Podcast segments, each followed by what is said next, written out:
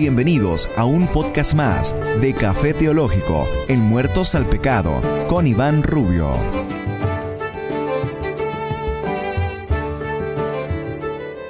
¿Qué tal? ¿Qué tal? Un saludo a los que se conecten por acá en Café Teológico presencial. El día de hoy, pues bueno, estamos aquí en el Salón El Pinar, en la avenida, eh, en la avenida, no, es Avenida del Pinar, 3025, por igual si alguno desea venir, lo recibimos con gusto. El día de hoy, pues vamos a hablar un tema que es el eh, café teológico referente a Pablo, más cerca de Cristo y de la filosofía. Eh, la intención de hacer esto de manera presencial es que eh, pues las personas que vengan pueden comentar, pueden este, dialogar, que es la intención del, del café teológico. Y bueno, pues ahorita tenemos aquí algunas personas presentes. Pero pues bueno, vamos a, comenzar eh, sobre, sobre este diálogo.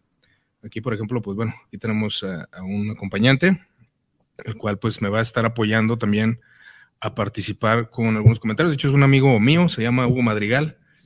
Este, pues igual, aquí, ¿qué tal estás? ¿Cómo estás, Hugo? Bien, bien, aquí preparados para, pues, para hablar, ¿no? De, de, este, de este tema que para mí es de, pues de suma importancia para, para el cristianismo, ¿no? Claro.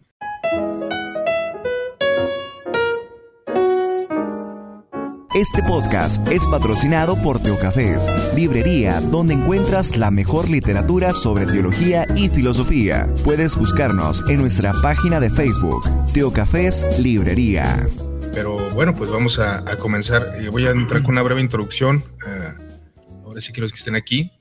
Este, pues básicamente eh, lo que queremos tratar es acerca de la filosofía, qué tan importante es para el cristianismo cuáles son los puntos. E igual este, voy a dar una pequeña introducción y ya si deseas aportar o desean aportar algo, pues pueden, pueden hacerlo. Entonces, aquí la cuestión es, la filosofía, ¿qué tan importante es para el cristiano o para el cristianismo, en este caso Pablo? Eh, ya que se llama el, el, podcast Más cerca de Cristo o de la filosofía.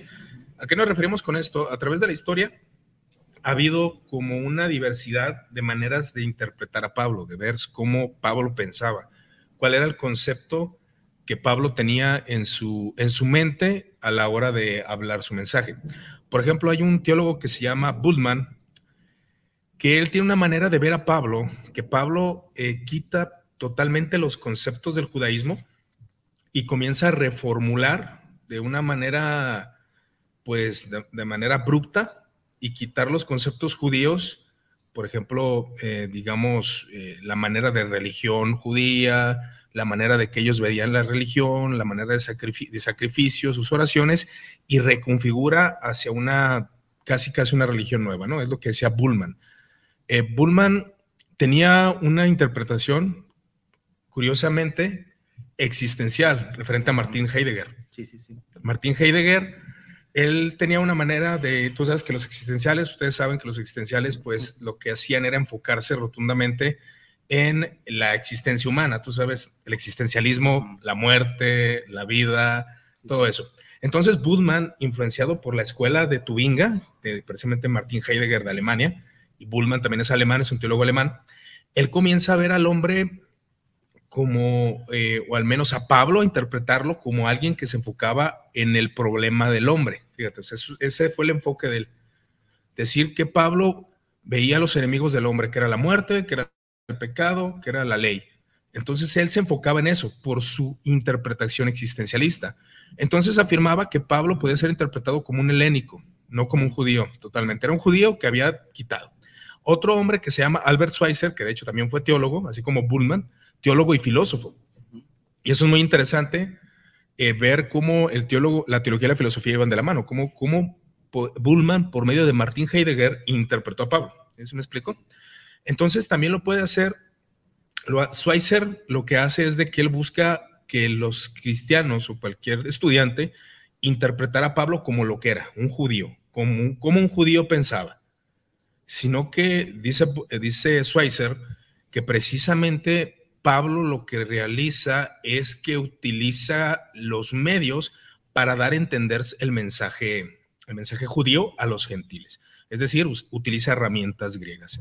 Esos vienen siendo como dos pensamientos de los que, de los que hay dentro del cristianismo.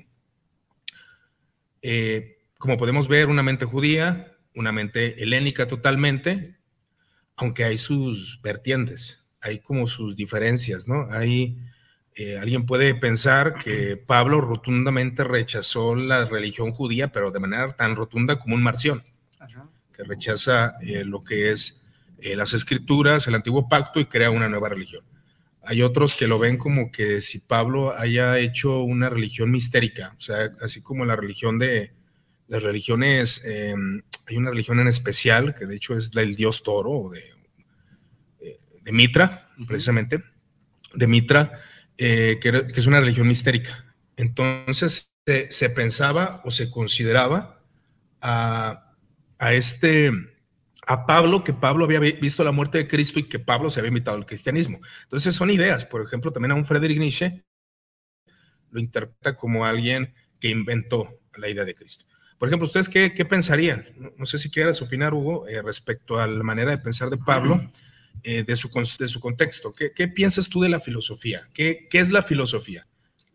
No, o sea, realmente si nosotros nos, nos abocamos o nos adentramos en el pensamiento filosófico y también en, en cómo ha sido construido, ¿no? El, este, el, todo, todos los conceptos este, teológicos, los cuales pues a nosotros llegan ya de una manera más desmenuzada, ¿no? Pero realmente si nos adentramos a ese pensamiento y a lo mejor voy a, tratar ¿no? de, ampliar un poquito más el panorama en cuanto dónde surge, ¿no? Eh, eh, eh, ¿Qué, estaba rodeando al cristianismo en el momento que el cristianismo surge, ¿no? Obviamente, como tú lo sabes y como pues, muchos lo, saben o quienes han adentrado al pensamiento pues griego, a, la filosofía, este, el cristianismo surge dentro de un periodo que es conocido como pues el helenismo, ¿no? Que incluso es considerado eh, para los griegos como el pensamiento de decadencia de lo clásico, para algunos, ¿no? no para todos. Entonces, durante este periodo el cristianismo pues nace, ¿no? Algunos dicen que en Antioquía fue llama, fueron llamados por primera vez cristianos, ¿no? Que incluso creo que aparece en el libro de los Hechos. Entonces vemos cómo es que el, que el cristianismo, pues sus, sus primeras, su primer caminar surge dentro de todo este contexto, ¿no? Obviamente podemos ver, por ejemplo, en el apóstol Pablo, eh, en, su carta a los Corintios, por ejemplo, eh, su, retórica, su argumentación, este, y que a lo mejor para irnos adentrando un poquito más y no extenderme tanto en mi diálogo, sino para dar la pauta, por ejemplo, este ejemplo que, él cuando va este, a exhortar a, los corintios, ¿por qué? Porque los corintios eran, eran personas, pues, griegos, eh, en todo el sentido de la palabra, con un intelectualismo pues de lo griego, ¿no? No, no, Pablo en ese momento no se estaba enfrentando pues, pues a lo mejor si lo decimos de una manera muy, muy vulgar y que a veces a forma de meme lo dice, ¿no? Con cualquier hijo de pastor, ¿no? O sea, realmente eran personas que, que conocían de la retórica, que, que mismo Pablo dice, ¿no? O sea, los judíos buscan señales y los griegos, ¿qué? O sea, sabiduría, ¿no?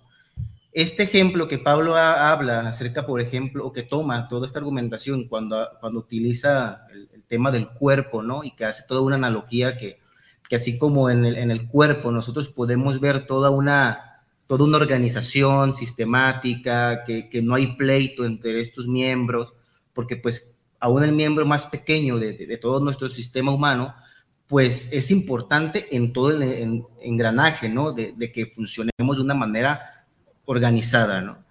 Y obviamente, desde ahí nosotros estamos viendo, por ejemplo, este, me voy a meter un poquito más a eso, precisamente los presocráticos, ¿no? Ellos veían de alguna otra manera la función del universo, toda su organización, y trataban, ¿no? De, de, copiar en cierta manera eso. Entonces, había un hombre que fue un político que se llamaba Menenio Agripa, quien es mandado para solucionar un conflicto, ¿no? Entre los patricios y los plebeyos.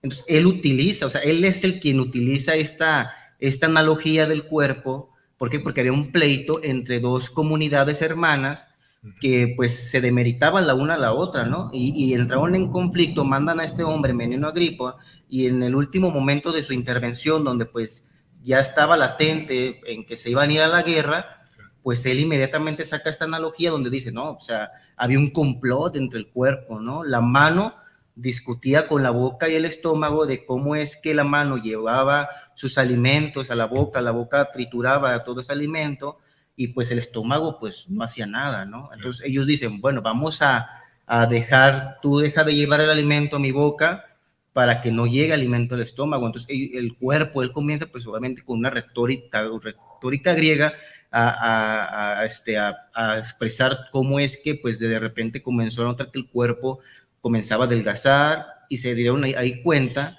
que el, los, el, estómago era el encargado de llevar a cabo toda la digestión, de, de, de, llevar los nutrientes a todo el cuerpo y dice, así como el cuerpo es, la vemos organizado de esta manera, así somos nosotros, ¿no? O sea, no tenemos por qué pelear quién es mayor que el otro, sino que realmente, pues, cada uno de los cuerpos este, utiliza la función, ¿no? Hace su función que le, que le compete, que le corresponde. Entonces, Pablo utiliza totalmente este argumento y lo utiliza para tratar un, un tema similar que estaba sucediendo dentro de la iglesia de Corinto, ¿no? En ese momento. Y es muy interesante lo que comenta aquí nuestro eh, amigo Hugo, porque realmente algo que yo podía agregar a, esto, como tú bien lo dijiste, o sea, eh, una gripa, ¿no? Es, es este, este personaje que utiliza la metáfora del cuerpo sí, sí, sí, para definir un punto eh, acerca de la unidad. Exacto. Y a mí me parece interesante ese ejemplo que, que diste, Hugo, porque porque como ustedes son conocedores, los que nos ven aquí, los que están aquí presentes, aquí la señorita que está presente, este, bueno, la señora, ¿verdad? Señora, usted, ¿verdad? Es señora. Anda distraída. Eh, bueno, aquí la, señora o acá el joven, también señor, también, aunque lo ven joven es un señor también. Este, realmente ese es el ejemplo que utiliza Pablo en Primera de Corintios, ¿no? Acerca del cuerpo de cómo la unidad es necesaria. Entonces, pues yo, pues yo les preguntaría a los que están aquí, a los que están acá en el live conectados, ese es un gran ejemplo para ver cómo Pablo utiliza, utiliza la filosofía griega, utiliza los conceptos griegos. También hay un personaje muy conocido, igual tú, tú lo conoces bien, que es Séneca. Ah, ¿Eran algunos Seneca? este, él él tiene, tiene unas características muy interesantes eh, para los que leen eh, sus obras, por ejemplo, acerca del amor, acerca de la virtud. El Séneca, ¿quién es? Séneca es un filósofo estoico romano, contemporáneo de Pablo. de hecho, hay una historia en, uno de los libros que, que, he estado indagando precisamente para este café, que es que precisamente él lo que hay una historia espuria, ¿verdad? ¿Qué me refiero con espurio? Me refiero que es una historia este, netamente pues, falsa, ¿no? Es como, una, como un mito, como una leyenda, en la cual se dice que él tuvo cierta interacción con el apóstol Pablo, de hecho se dice en la, historia. Y, vaya, esto es muy interesante porque yo cuando leía Séneca, eh, realmente, eh, ciertamente era una, una realidad de que es muy parecido el escrito, el escrito de, de, Séneca a los escritos de Pablo y sobre todo a la carta a los romanos. ¿Y a quién, a quién, a quién le escribe Pablo? Pues obviamente a los romanos. Y en, este, en estos escritos, pues ciertamente es una, es una evidencia que, que Pablo, porque aquí tenemos una, una gran comparación. Eh, tenemos al apóstol Pablo y el apóstol Pablo no es alguien conocido. El apóstol Pablo es alguien eh, netamente desconocido, nadie sabe de él, es, perteneciente a una, comunidad marginal, no hay eh, una relación eh, política, no hay poder, realmente hay una marginalidad, ¿no? Pero tenemos a Séneca. Séneca es alguien rotundamente conocido en el imperio, o sea, Séneca era alguien influyente. Es como mencionar a que... Cerca, pues estaba muy allegado al, al poder, ¿no? O sea, realmente sí era si era alguien realmente conocido, o sea, secular, ¿no? Eh, secularmente, exactamente. es como si ahora compararas a un exponente cristiano desconocido eh, con alguien, con algún orador famoso, ¿no? Por ejemplo, comparas a, Diego Rusarín con el pastor de aquí en la esquina, ¿no? o sea, Diego Rusarín es conocido en todos lados, ¿no? Entonces, esa es a la popularidad de Séneca era grande, aunque era alguien inconstante, inconsistente con su, con su filosofía, porque era alguien poderoso y hablaba de la pobreza, y etcétera, ¿no? Pero entonces Pablo, a mi modo de ver, igual quisiera conocer tu opinión, a mí, a mí o la opinión de los presentes, uh, ciertamente eh, Pablo utiliza un exponente famoso y utiliza frases de ese exponente famoso. Por ejemplo, nosotros podemos ver la palabra esclavitud, libertad, la palabra eh, acerca del espíritu y la carne. Ese tipo de frases, si ustedes leen filosofía y leen a Séneca, van a encontrar una similitud muy semejante entre el apóstol Pablo y Séneca, ¿no? Que, eso es lo que estoy llegando. ¿Qué, piensas referente a este uso de Pablo? ¿Cuál, sería tu lógica o qué, o qué piensan ustedes de cuál sería su lógica en cuanto a por qué San Pablo utilizó escritos de un pagano para poder darse a entender a una comunidad romana, de un filósofo romano, ¿verdad? Eso me parece muy interesante. Este, ¿Por qué lo utilizó? Sí, o sea, a mí se me, o sea, sí es sumamente, como, como tú lo planteas, ¿no? Referente al apóstol Pablo y su cercanía, que muchas veces, que muchos historiadores lo, lo vinculan hacia Séneca, precisamente, más, más bien yo, yo he leído y también he escuchado a otros exponentes en cuanto a este periodo, que Pablo se encuentra muy, muy, este, muy cercano al hermano propiamente de, de Séneca, ¿no? Y en efecto, ¿no? A mí, a mí me, tú ves de alguna manera, y como los escolásticos más adelante dicen, ¿no? O sea, que, que la filosofía es sierva de la teología, ¿no?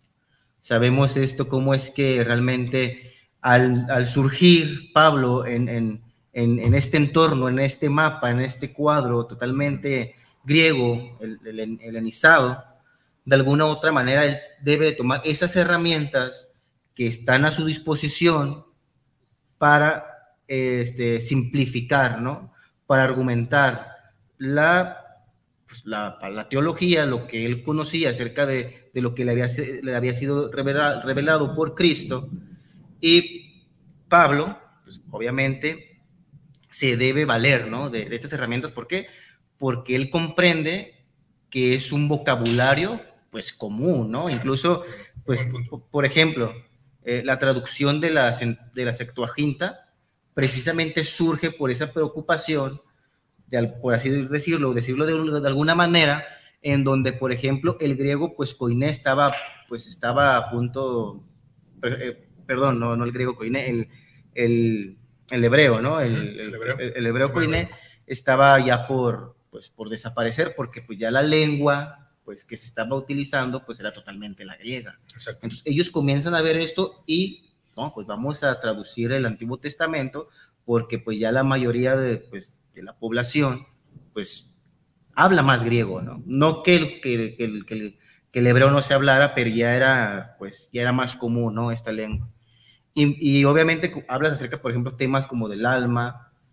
Cuando el cristianismo este, se encuentra en este, en, este, en este régimen o este gobierno, pues, greco-romano, se da cuenta, por ejemplo, como tú lo dices, que ya había un hombre o hombres que habían hablado o que habían incluso construido ya un tema del alma. O sea, ya, ya, ya Sócrates ya había construido todo un tema acerca del alma. Cuando ellos llegan, se dan cuenta que, o sea, ya hay un griego, o hubo, o varios griegos, pues obviamente también Platón, Aristóteles, pues también habla acerca del alma, nada más que pues Sócrates incluso habla de la eternidad del alma, ¿no? Y, podemos ver, por ejemplo, en la, en la defensa de la, de la, apología, que incluso a mí me gusta mucho en la apología de, Platón hacia Sócrates, donde le dice a sus discípulos, ¿no? Incluso este, este Justino Mártir, en su apología primera, hace toda una argumentación precisamente porque, y hace, es el primero en hacer cierta similitud, ¿no? Entre Cristo y, Sócrates. ¿Por qué? Porque y es algo que yo, yo lo pudiera incluso traspolar, ¿no? En algún momento, a lo mejor en una enseñanza, cuando Sócrates va, va a tomar obviamente la, la cicuta, ve que todos sus discípulos están llorando y dice, o sea, ¿por qué lloran, no? si, si la vida del filósofo es un prepararse para la muerte. Él estaba convencido de que, pues, acerca de la eternidad del alma, que regresaría al mundo de las ideas. Entonces llega el, cristianismo entre todos otras, otros pensamientos que ahí este, convergían y se dan cuenta que pues, ya hay una estructura acerca del alma, ¿no?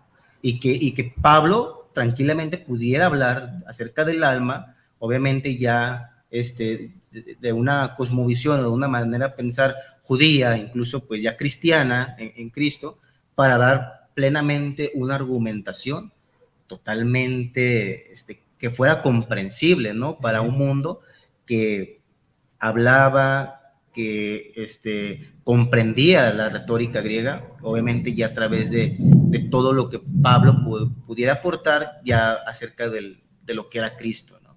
Claro, y eso eh, ciertamente es muy, muy interesante lo que, lo que comenta aquí nuestro, nuestro amigo, lo que comentas, porque ciertamente eh, Pablo estaba en un contexto. Sí, sí, sí.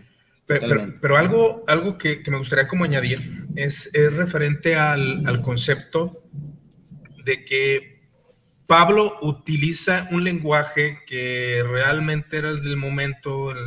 Eh, Pablo era alguien de la diáspora, o sea, era de estos judíos que andaban en diferentes lugares, había ya judíos griegos, había gente que utilizaba la Septuaginta. De hecho, eh, si nosotros vemos en las escrituras, los textos que utilizaba Pablo en el idioma original, eh, cuando citaba el Antiguo Testamento, como tú bien lo dijiste, ciertamente es una, es una alusión a la Septuaginta. O sea, Pablo utilizaba la Septuaginta. Pero algo que, me gustaría añadir, igual lo, ponemos aquí en debate y en comentario, es Pablo, vamos a enfocarlo acerca de su mente. Su mente era judía. quiero, quiero hacer una, como una distinción o mostrar un ejemplo de qué diferencia en el helenismo, en este caso el neoplatonismo, a la mente de Pablo. Por ejemplo, cuando Pablo llega a Atenas, él se encuentra con estoicos, con epicúreos, con sofistas. Había ahí esta gente que le gustaba o que le gusta como algo nuevo. De hecho, si eran los sofistas, ¿no? Sí, lo novedoso. La sabiduría, lo, deleitante para, para, el oído, lo deleitante para, para las personas.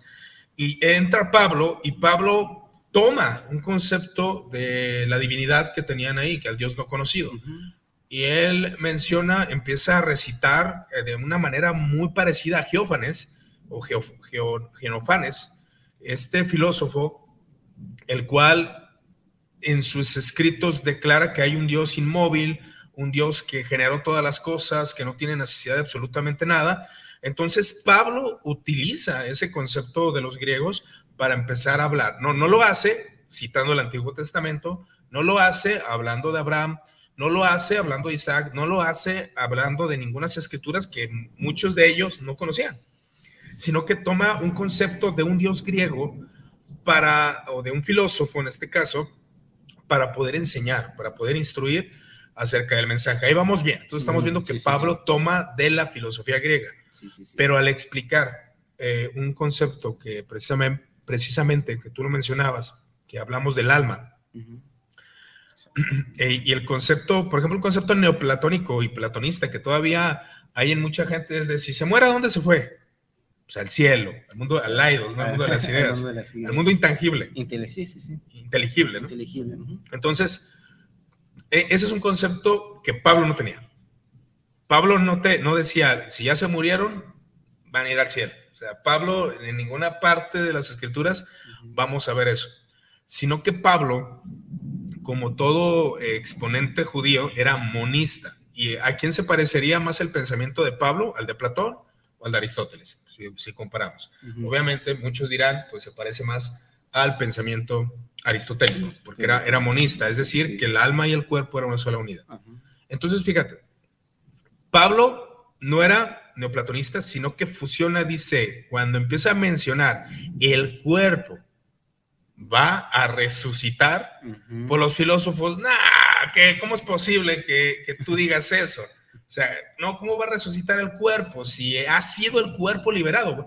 totalmente plasmado, eh, ustedes, ustedes, que y aquí también el, el, compañero Hugo, que han estado estudiando filosofía últimamente, pues saben de, ese concepto que tenía que la materia era mala. Sí, la materia era mala. Entonces, Pablo sí utiliza el medio de la filosofía, del entendimiento griego, pero no llega a conclusiones totalmente griegas. sino que llega a conclusiones judías por medio, o sea, que ya las tiene obviamente, pero intenta transmitirlas con un conocimiento griego. Y eso es algo que, porque Pablo tenía la idea no de que las almas iban a ir al cielo, sino que Pablo sabía que el reino se iba a instaurar en la tierra como todo judío. De hecho, los judíos eran muy escatológicos, o sea, ellos ya creían que, el reino iba a llegar. Pablo era un, hebreo shamaíta, un fariseo shamaíta. Haz de cuenta que eran muy nacionalistas. Pero, pero ¿qué podrías, por ejemplo, pues, aportar referente a estas grandes distinciones, tanto del judaísmo como del, helenismo, ¿no? O sea, eh, que, sí se utiliza, pero realmente no llegan a las mismas conclusiones de los griegos. No, o sea, definitivamente, o sea, había una gran diversidad, ¿no? De pensamientos. Obviamente no, no había una como una aglomeración acerca de un pensamiento este, único o unificado, ¿no? Sino que pues obviamente cada quien sacaba sus deducciones, obviamente Pablo, y, y sí hay que hacer, por ejemplo, aquí la, este, esta, esta, separación, o más bien tratar de ver cómo es que Pablo, en cierta manera, no es que de repente haya, haya, se hubiese inventado, ¿no? La, el cristianismo, Claro. O sea, no, no, obviamente mismo Pablo dice que él fue instruido, ¿no? Y, y, demuestra sus credenciales, ¿no? Dice, no, pues yo fui instruido, ¿no? A, los, a, los pies, a los pies de Gamaliel, ¿no? Fariseo de fariseos. Entonces, ahí Pablo está diciendo, yo tengo una, una, toda una academia, por así decirlo, toda una educación en las escuelas, pues, judías, ¿no? Y sí hacer esa distinción que el cristianismo propiamente toma, toma de la filosofía, toma, toma de esta retórica, toma de esta argumentación, toma de, esta, de este pensamiento para sintetizar, ¿no? Que es algo que ya, que es incluso algo que ya va, va a ser más adelante, por ejemplo, Tomás de Aquino, que sintetiza, ¿no? El, eh, eh, todo el pensamiento aristotélico del primer motor, de acto puro, de, de inmutable, etcétera, etcétera, que él hace una síntesis, ¿no? O, o San Agustín, que de alguna otra manera toda esa, ese, ese, pensar, ¿no? De, incluso de interiorizar, pues es algo totalmente, algo, algo totalmente, pues, contempla, la contemplación que él tenía, ¿no? Obviamente, todo esto lo vemos en Aristóteles. En Aristóteles, totalmente, ¿no? O sea, la virtud se alcanza a través de qué?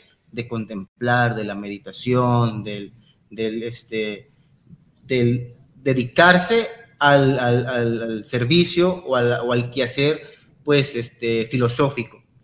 Entonces, es, sumamente interesante, por ejemplo, también Clemente Romano, o sea, uno de los padres apostólicos, si, no, me, si no me equivoco, en, su libra, en su, en su primera carta a los Corintios, y vemos cómo otra vez los Corintios, ¿no? Otra vez los Corintios, de alguna otra manera, como revelándose a las instituciones o a aquellos que les dieran impuestos, ¿no? O sea, él escribe estas cartas también a, los corintios, ¿por qué? Porque también ahí, había una cierta rebeldía de ellos de que no querían aceptar como líder a, una persona que se les había ahí, impuesto. Y por ejemplo, este Clemente arranca su, su carta, como también lo vemos, por ejemplo, en la carta de los hebreos, donde comienza, por ejemplo, Hebreos que dice, eh, este, el Padre nos habló anteriormente por medio de los profetas y hace todo un ejemplo, una, una eh, ejemplificación de lo que es el pasado. Dice, pero en los posteriores días nos ha hablado por medio del, Hijo, que para dar una enseñanza, para, transmitir, para transmitir algo. Lo que los griegos les le llamaba que había una cierta concordia, ¿no? Había una concordancia para demostrar algo. Entonces Clemente, de, de, la misma manera, utiliza esta retórica y comienza a dar ejemplos del pasado, ¿no? Así como Caín se rebeló y presentó su ofrenda y, y, y asesinó a su, a su, a su hermano por esta no, suge, por esta no sujeción este, a, a Dios, y o, los, o cuando pone el ejemplo también, por ejemplo, del, de la esclavitud de José, así como los hermanos de, José también ven, venden a José como esclavo, y hace esa similitud del pasado, pero también en el presente tenemos este ejemplo, ¿no? Eh, el, hermano, el hermano Pedro que fue traicionado y fue entregado, ¿no? A los judíos, que por la envidia, por, por la codicia, por, por, por, no esta, por nuestra obediencia. Y a través de esa concordia que hay entre el pasado y el presente, simplifica y da que una enseñanza que es que, que pues la envidia pues, no es buena, ¿no? ¿Por qué? Porque la envidia de alguna otra manera nos va a desencadenar prácticas que, anómalas hacia el servicio de la iglesia, de que la iglesia, pues, es, es, un papel, también juega un papel muy importante, ¿no? Porque incluso, por ejemplo, la palabra iglesia viene del griego ecletia, que precisamente alude a, a la polis griega.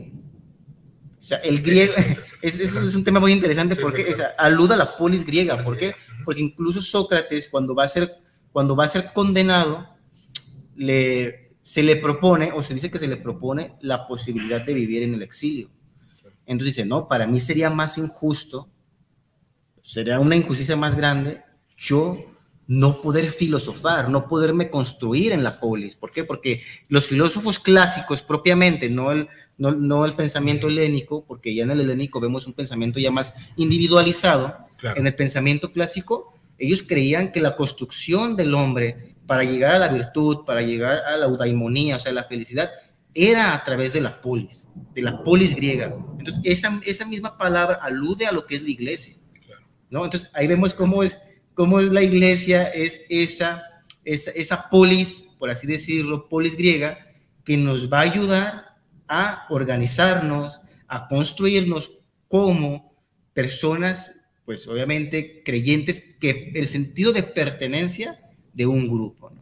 Es por eso que pues, Cristo mismo santifica su iglesia, ¿no? O sea, es la iglesia quien construirá nuestro, pues todo nuestro criterio y nuestro pensamiento. Claro, ellos, como lo hemos dicho, toman precisamente de lo griego. Pablo es uno de ellos, ¿no? Claro. Entonces, obviamente, su, su manera de pensar era más un pensamiento aristotélico, porque precisamente Aristóteles eh, ya, ya, no, ya, ya discrepa un poco ahí con su maestro Platón referente a que el alma es uno con la materia y muere juntamente con, con, la, con la materia y es por eso que eh, en los primeros años del cristianismo muchos rechazan, ¿no? Es, es, y toman más bien el neoplatonismo, ¿no? De Plotino o, o, Platón, aunque en ese tiempo aún no había una separación como tal.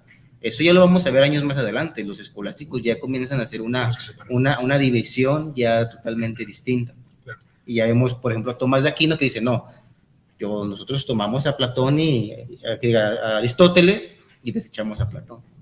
Fíjate, es, es, interesante, bueno, ver cómo, cómo tanto, tanto Tomás de Aquino, pues, uh -huh. aparta a Platón y comienza a construir su pensamiento bajo conceptos totalmente filosóficos de Aristóteles.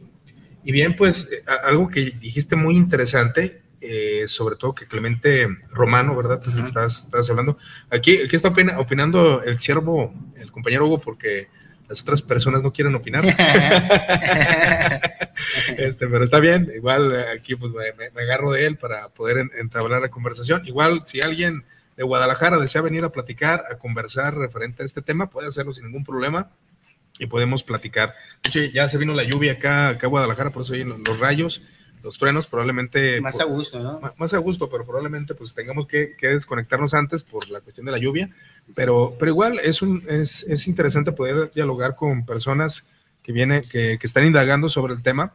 Eh, aquí la idea del café teológico presencial, de acá me dice el buen David, pensé que iba a haber más personas, hay pocas personas, este, no esperábamos tantas de hecho, eh, principalmente porque deseamos que opinen, deseamos que comenten, deseamos que, que sean partícipes de este café teológico. No necesitamos ser expertos, o sea, no, yo no soy un experto, aquí el buen Hugo no es un experto, la, señorita, la señora Brenda que está allá tampoco es una experta. Entonces, pues realmente eh, lo que queremos es comentar estos temas. Y bueno, volviendo a lo que decías, Hugo, precisamente lo que es la, la parte de la polis.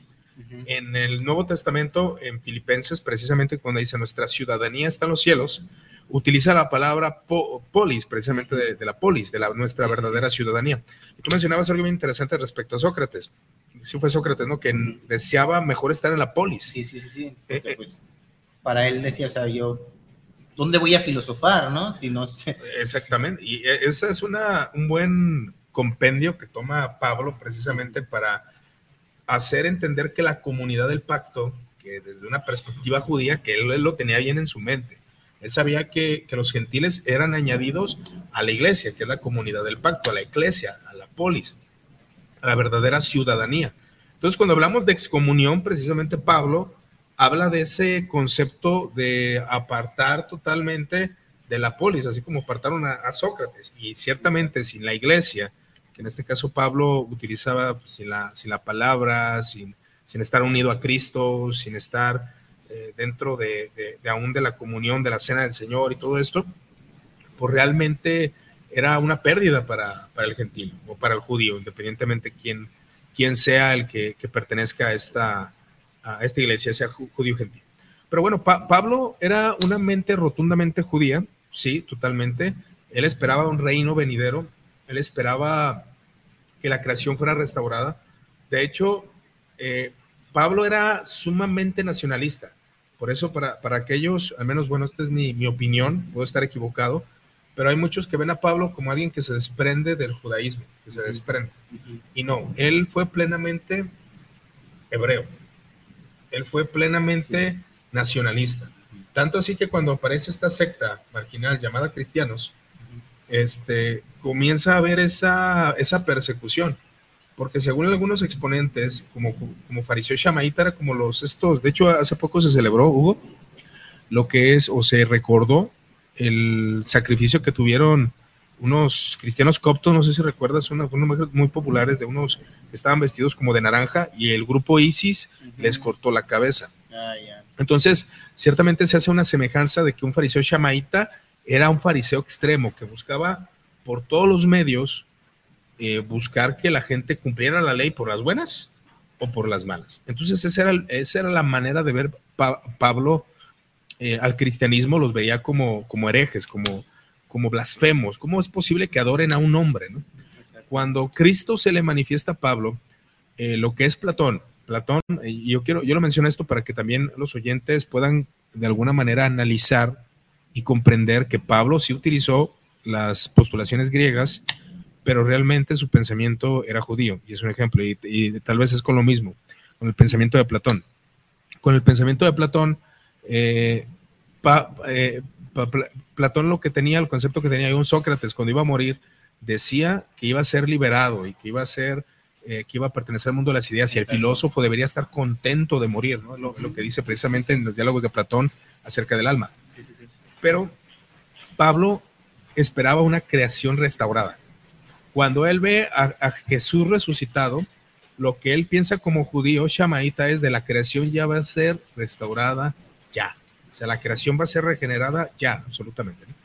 Y eso me, me parece interesante. Ahora, eh, esto lo menciono para que vean que hay una distinción entre el pensamiento platónico y el pensamiento fariseo. Había tres escuelas, eran los esenios, los fariseos y los saduceos. Uh -huh. Los que eran un poquito más helenistas y su concepto y su pensamiento había sido más cambiado y los que permitieron de alguna manera hasta ser partícipes de la religión y de la política fueron los saduceos. Entonces ellos sí eran más helenistas. Había otros fariseos que precisamente tú lo mencionaste, que son los son, de donde viene Gamaliel, que son los geilitas, que ellos tenían una frase de vive y deja vivir. O sea, ellos no se metían en problemas. Eh, si tú no obedecías la ley, pues eras tú el que ibas a dar cuenta. O sea, ellos, ellos no presionaban. Y cosa que, que Pablo sí lo hacía. Sí buscaba presionar, sí buscaba que estas personas pues se convirtieran a, a, a la religión judía porque querían que el Mesías regresara o que el Mesías llegara. Pero Pablo cuando ve la restauración, que, eh, la restauración de la creación con el cuerpo de Cristo glorificado, pues bueno, Pablo despierta su mente eh, como judío, lo entiende perfectamente y él busca transmitirlo al mundo. ¿Qué usaba Pablo? ¿Qué, qué, qué, qué, qué opinas aparte de, de, esta, de esta metodología que mencionaste, que usaba eh, cierta retórica, que, usa, que, usaba ciertos conceptos de Sócrates, aún de Platón? Sí, sí, sí. ¿Qué, ¿Qué, qué, otro podrías agregar? ¿Cuál piensas tú? Fíjate que... que ahorita que estás hablando acerca de este tema del alma, que realmente pues es un tema muy profundo y que incluso vemos, ahorita que tú hablaste acerca de Sócrates, ¿no? Que incluso eh, Sócrates creía que, bueno, obviamente el pensamiento socrático, platónico, cree en este tema de la transmigración de las almas, ¿no? Que, la, que el alma, de alguna otra manera, transmigra de cuerpo en cuerpo, de cuerpo en cuerpo, o sea, que cae, primero cae de, del mundo de las ideas, ¿no? Del mundo idético, cae y ahí vemos como una cierta similitud. No estoy queriendo decir que sea lo mismo, pero vemos una cierta similitud con la caída del hombre, ¿no? El hombre cae. Por ende, por esa caída, pues necesita una restauración, ¿no? Una, una purificación para, de alguna otra manera, pues ser restaurado o ser, ser resucitado como lo quería Pablo. Y vemos aquí otra vez ciertas similitudes, ¿no? Incluso, pues, que San Agustín en cierta manera abraza esto, pero lo voy a, desarrollar, ¿no? Sócrates, acerca del alma, creía que caía el alma a este, a este mundo, pues, material, corrupto, cambiante, y que el alma iba transmigrando de cuerpo en cuerpo para alcanzar la purificación, para espiarse, ¿no? De alguna otra manera, por así, de, por así decirlo. Y el fin último en donde iba a encontrar esa, esa expiación era en un filósofo. Era en un filósofo, ¿no? Sócrates estaba convencidísimo de eso, por eso es que él dice, pues la vida del filósofo es, un prepararse para, la muerte, porque él estaba convencido de que e, ese fin último del alma, la última, o sea, se iba a terminar de expiar, de purificar con un filósofo y después de ahí se iba a conectar con ese mundo idético que regresaría al mundo de las ideas. Esto lo vemos de alguna otra manera reflejado totalmente en el, en el cristianismo y, por ejemplo, San Agustín, ¿no? Que San Agustín, nosotros vemos sus confesiones y él ve cómo, incluso desde su infancia, desde, es, bastante interesante, ¿no? porque, bueno, por más, estoy comentando, este es que precisamente ya vemos una distinción en, en Agustín Pablo, pues esa es la diferencia. Sí, sí, sí, sí, sí, Entonces vemos, vemos cómo San Agustín, desde su infancia, y lo vemos en las confesiones, él desde ese momento cree, ¿eh? él cree que él ya está siendo arrastrado, ¿no? Él ya está siendo arrastrado. De hecho, el concepto de la gracia, sí, sí, dicen algunos, es un concepto netamente platónico, aunque, aunque es decir, que, eres iluminado y todo esto. Que claro que, que sí es un concepto bíblico, escritural y judío, porque los judíos consideraban el ruaj, es decir, el Espíritu Santo era el que, el que pues llevaba a, a los hombres a la iluminación. En este caso, como, como Platón concebía la, la iluminación del alma, ¿no? Sí, sí, sí, sí. Entonces es interesante cómo vemos aquí en cierta manera, este, cómo pues Agustín, obviamente en sus confesiones, dice, no, y es que yo, y vemos como una narración, ¿no? Desde su infancia, veía sus, los actos de alguna otra manera pecaminosos, pero él veía cómo es que estaba siendo arrastrado. En cierta manera, iba, ciertamente, iba siendo santificado, por así decirlo, ¿no? Porque incluso hay una, una frase muy famosísima de él que dice, mi corazón estaba inquieto hasta que te encontré, ¿no? Y es precisamente, sabemos en cierta manera, si lo queremos ver, este, cómo vemos estos dos principios. Es por eso que yo sí veo cómo en el mundo, de Occidente, si nosotros le preguntamos mayormente a cualquier persona que salgamos, sin importar cuál es su pensamiento pues, religioso, este, filosófico, político, cultural, te van a decir que creen en el alma. O sea, va a ser algo muy común. Muy común. ¿Por qué? Porque realmente vemos cómo se va desarrollando este concepto y que precisamente vemos la influencia en los padres. ¿Por qué? Porque precisamente surgen en ese mapa, en ese mapa griego. Era su cultura, o sea, era no, su cultura, no pueden apartarse de eso. Eh, precisamente lo que dice Schweitzer es de que Pablo iba a preparar Schweitzer, el teólogo alemán, mencioné al principio. Él menciona que Pablo utiliza términos griegos, pero eso preparó el camino para que en futuros eh, cristianos, como tú lo mencionaste, Clemente Romano, eh, Clemente de Alejandría, de hecho Clemente de Alejandría y Justino Mártir, Ireneo de León, ellos sí fueron más inmersos, porque ellos no eran judíos, o sea, no podían pensar como judíos porque no eran judíos, esa, es una gran realidad, o sea, no lo eran. Por consecuencia, no podíamos esperar que ellos fueran rotundamente pensamiento hebreo, no lo podían hacer así. Ellos con su cultura buscaron interpretar, buscaron entender las escrituras y pues eh, vemos pensamientos como de, San Agustín acerca del alma, acerca aún de que la sexualidad es mala, porque llega a comentarse cosa que en el judaísmo se concebía que la sexualidad era buena, la sexualidad no era, no era transgresora. y en el, y en el pensamiento platónico aún se considera que las relaciones sexuales pueden ser malas precisamente porque pues ahí es donde se genera la materia, ¿no? Y ahí es donde, donde un alma es tomada, porque precisamente la eternidad del alma, cosa que también pasa con Orígenes de, de Alejandría, que Orígenes creía en la eternidad del alma, así como el mismo, como el mismo Platón. Pero bueno, a los que están acá en, en, la, en la transmisión en vivo, no sé si tengan alguna pregunta. Aquí está David, parece que anda, que está contento. También está el buen Pérez Ruiz José Carlos. Saludos, siervo Iván. No sé si, si igual quisieran aportar algo referente a esta conversación. Ahí disculpen la lluvia, de repente llegó, creo que se escucha un poco, pero eh, no sé si damos oportunidad a que ustedes eh, mencionen alguna, alguna, alguna pregunta, algún comentario. Eh, referente a, esta temática, pues bueno, tratando de, de, considerar todas las herramientas que utiliza Pablo, por ejemplo, algo que yo podría añadir a esto es de que Pablo agrega lo que se le conoce como la diatriba. La diatriba es una herramienta estoica que común, comúnmente era algo violento, era como un discurso violento que llevaba a la comprensión de los oyentes y que reaccionaran, ¿no? En este caso, por ejemplo, Pablo en 2 Corintios 11, 16 al 23, dice Pablo es cuando los acusa que nadie me tenga por loco, si soy loco, ustedes juzguenme y, trata de, buscar una manera agresiva de convencerlos. Y eso es una herramienta rotundamente estoica. Uh -huh. y, y, ese, yo creo que la conclusión que llegamos, o al menos yo he llegado a esta conclusión, que Pablo utiliza estas herramientas griegas, pero vuelvo a insistir, Pablo no tenía rotundamente una mente eh, helenizada, aunque como judío de la diáspora, que esto de la diáspora es de todos los dispersos, Ajá. sí tenía obviamente influencias culturales, era un hombre de cultura. Sí, totalmente. Era un hombre de cultura. Pablo sí era un hombre de cultura, pero pues igual podríamos hablar de Juan, ¿no? El logos de Juan, el, uh -huh. el pensamiento, el, el, pensamiento de... Es un tema muy, muy interesante, ¿no? Que hablas acerca del logos y es precisamente, ¿no? O sea, por ejemplo, cuando, cuando están los... O sea, el, la filosofía precisamente surge de ese cuestionarse, ¿no? O sea, de ese cuestionar precisamente al mito, ¿no? Vamos a cuestionar al mito, ¿no?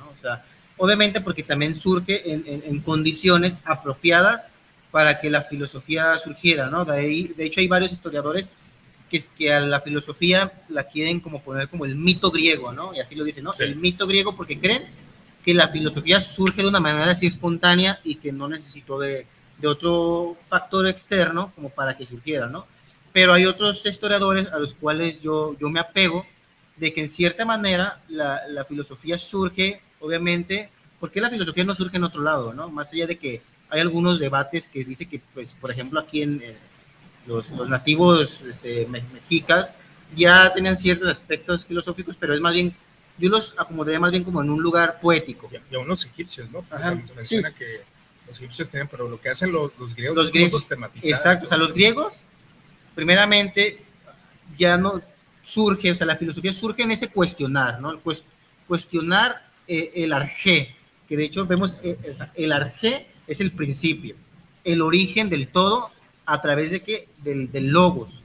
El logos es, es, es razonar, o sea, este, este, este, cuestionar cómo es que surge, y vemos, por ejemplo, los presocráticos que comienzan, que muchos creen o dicen que son los presocráticos los primeros científicos, ¿no? Porque ellos a través de la observación comienzan a ver ciertos aspectos, como por ejemplo, ah, este, el origen de la vida o el origen del todo se, da a través del agua, ¿no? Es el agua el origen del todo, ¿no? O algunos dicen, no, a través del fuego, otros no, a través de la tierra, a través del aire, ¿no?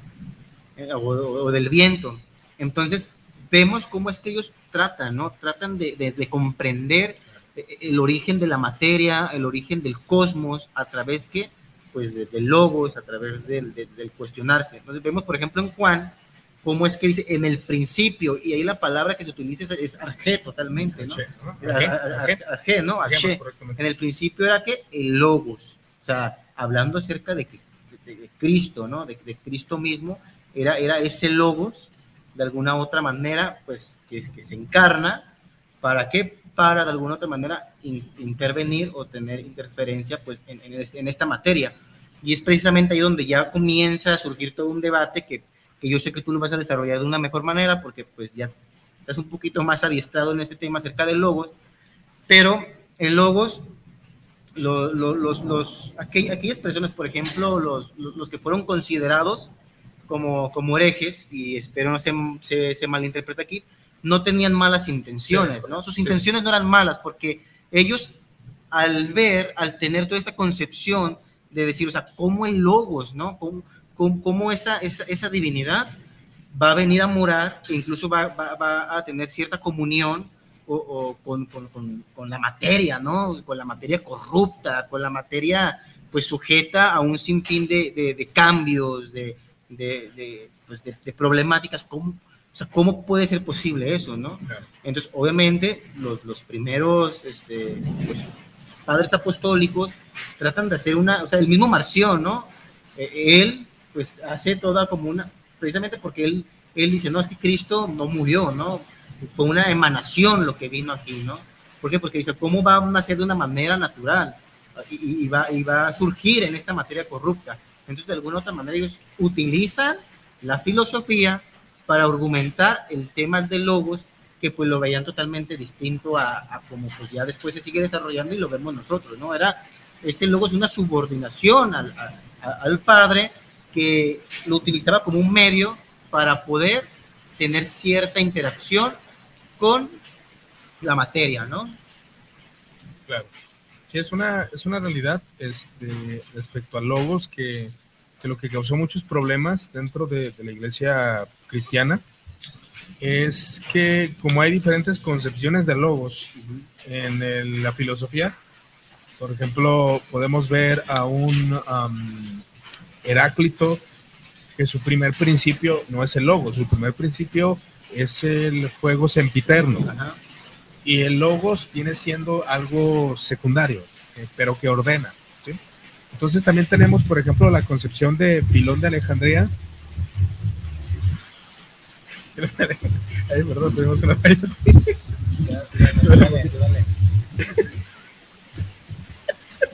¿Qué pasa? perdón. Déjalo.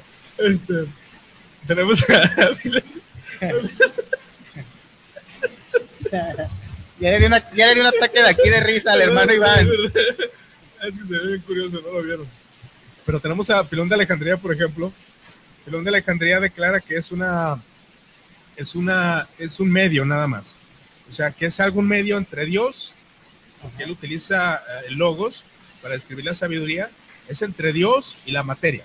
¿sí? Entonces ahí vemos como lo ven como algo secundario, pero lo que hace precisamente Juan es cuando dice el principio. En el principio, y el primer principio, y el que creó todo, es el logos, que se parece más a la concepción de un Heráclito, eh, eh, o la concepción más bien de un, de un estoicismo, porque Heráclito sí lo veía como algo, algo secundario, aunque sí le atribuía como que logos te daba conocimiento, eh, de logos es la sabiduría, de logos es el entendimiento, el logos transmite inteligencia. Entonces es lo que, lo que se considera eh, interesante respecto a esto. Pero bueno, eh, pues yo considero que, vamos a terminar. Eh, no sé si quieres añadir algunas palabras finales. Este, bueno, realmente, primeramente felicitarte, Iván. O sea, realmente porque yo creo que este tipo de espacios son importantes, ¿no? Y, y a lo mejor precisamente lo que veíamos el otro día que fuimos al café filosófico y que uno de los personajes ahí que estaba pues dando su exposición acerca de qué es, qué es filosofar, porque precisamente ese era el tema, ¿no? ¿Qué es filosofar? Uno de los que estaban ahí, que también fueron a este café filosófico, decía, y algo que creo que es muy pertinente mencionarlo aquí, es que muchas veces estamos tan adentrados en este mundo cada vez más, de, más voraz, más voraz a, a, ocupaciones triviales, incluso pudiera decir yo, ¿no? Creo que sí, sí deberíamos de reflexionar y creo que hay momentos, ¿no? Como este, en el cual podemos apartarnos, ¿no? Por, por un momento de, de todo eso que, que nos ahoga, ¿no? Que, que, que, nos ahoga totalmente para de alguna otra manera tocar estos temas, tocar estos puntos, ¿no? Este, pues filosofar, este, expresar ciertos puntos de vista referente a lo que es la, teología. Y la verdad a mí, tú sabes, ¿no? Siempre platicamos tú y yo y yo puedo pasar horas platicando de lo que sea, ¿eh? de, de, cualquier tema, porque yo creo que es como un escaparse de, de, esta vida cada vez más sumergida en tantos, pues en tantas, sí. en, tantas cosas, ¿no? O sea, o sea, realmente yo, es, es una labor o sea, muy loable porque pues entiendo y sé que pues estamos compitiendo con un sinfín de plataformas que precisamente llevan al, al, ocio, ¿no? Y o sea, aquí surge una palabra de ocio, ¿no? Sí. Porque incluso para los griegos, ahorita vemos al, el ocio lo vemos como algo negativo, un aspecto Fíjate, negativo, ¿no? Viendo esto, eh, acá me comentan, yo pensé que había mucha gente, pero precisamente nomás habemos tres personas realmente aquí. Pero, pero aquí el asunto es precisamente que se abre el café teológico presencial, es el primero. Obviamente está lloviendo, hay problemas. La, las, aquí en Guadalajara cuando llueve la gente se pone eh, muy, muy complejo llegar al lugar, ¿no? O sea, se ponen torpes, chocan, eh, etcétera. Entonces es preferible, y como, y como dice Hugo, precisamente el competir con alguna buena película en Netflix, al competir con una eh, con otro canal de YouTube o al competir con cierto ocio. Exacto. Pero sí es cierto, o sea, el café teológico, y este es el primero, y vamos a seguir haciendo más.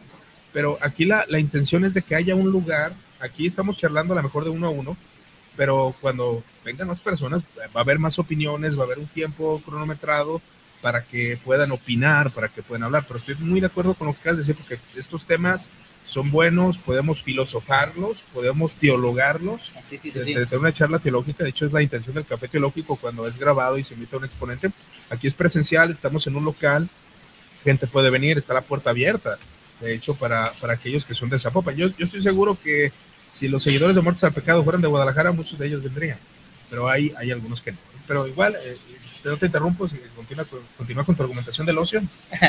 No sé, es, es, es, algo es interesante, ¿no? Como precisamente para lo, para lo griego, para los griegos, el, el, ocio era, no era visto de una manera tan, tan negativa como ahorita lo vemos, ¿no? El ocioso es aquel, aquella persona, pues floja, pues, sí, floja, por no decir huevona, ¿no? Eso, que, que, sí, o sea, no tiene una connotación. No, no, no, no, era totalmente el ocio, era dedicarse al, al, al quehacer filosófico, a, a, al yo entiendo, yo comprendo las, las complejidades de esta vida cada vez más inmersa en, en aspectos económicos, en aspectos de, del ocio de una buena película, pero pues también tú ahorita volteas al cine y dices, pues realmente hay, hay muy poco, muy poco que ver, o sea, siendo, ya, ya, ya una de Shazam, ¿no? siendo críticos, realmente creo que es secuela de la secuela de la secuela en muchos de los casos, ¿no? Y algo que, que se pierde, a mí me gusta el cine, de hecho, pues invitamos aquí a al buen Esteban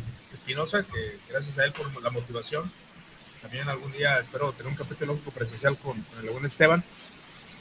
Pues ciertamente el cine es bueno, o sea, es, una, es un buen método, ¿verdad? Pero ahorita hay películas que, que, que se pierden, que, que, nos pierden, ¿verdad?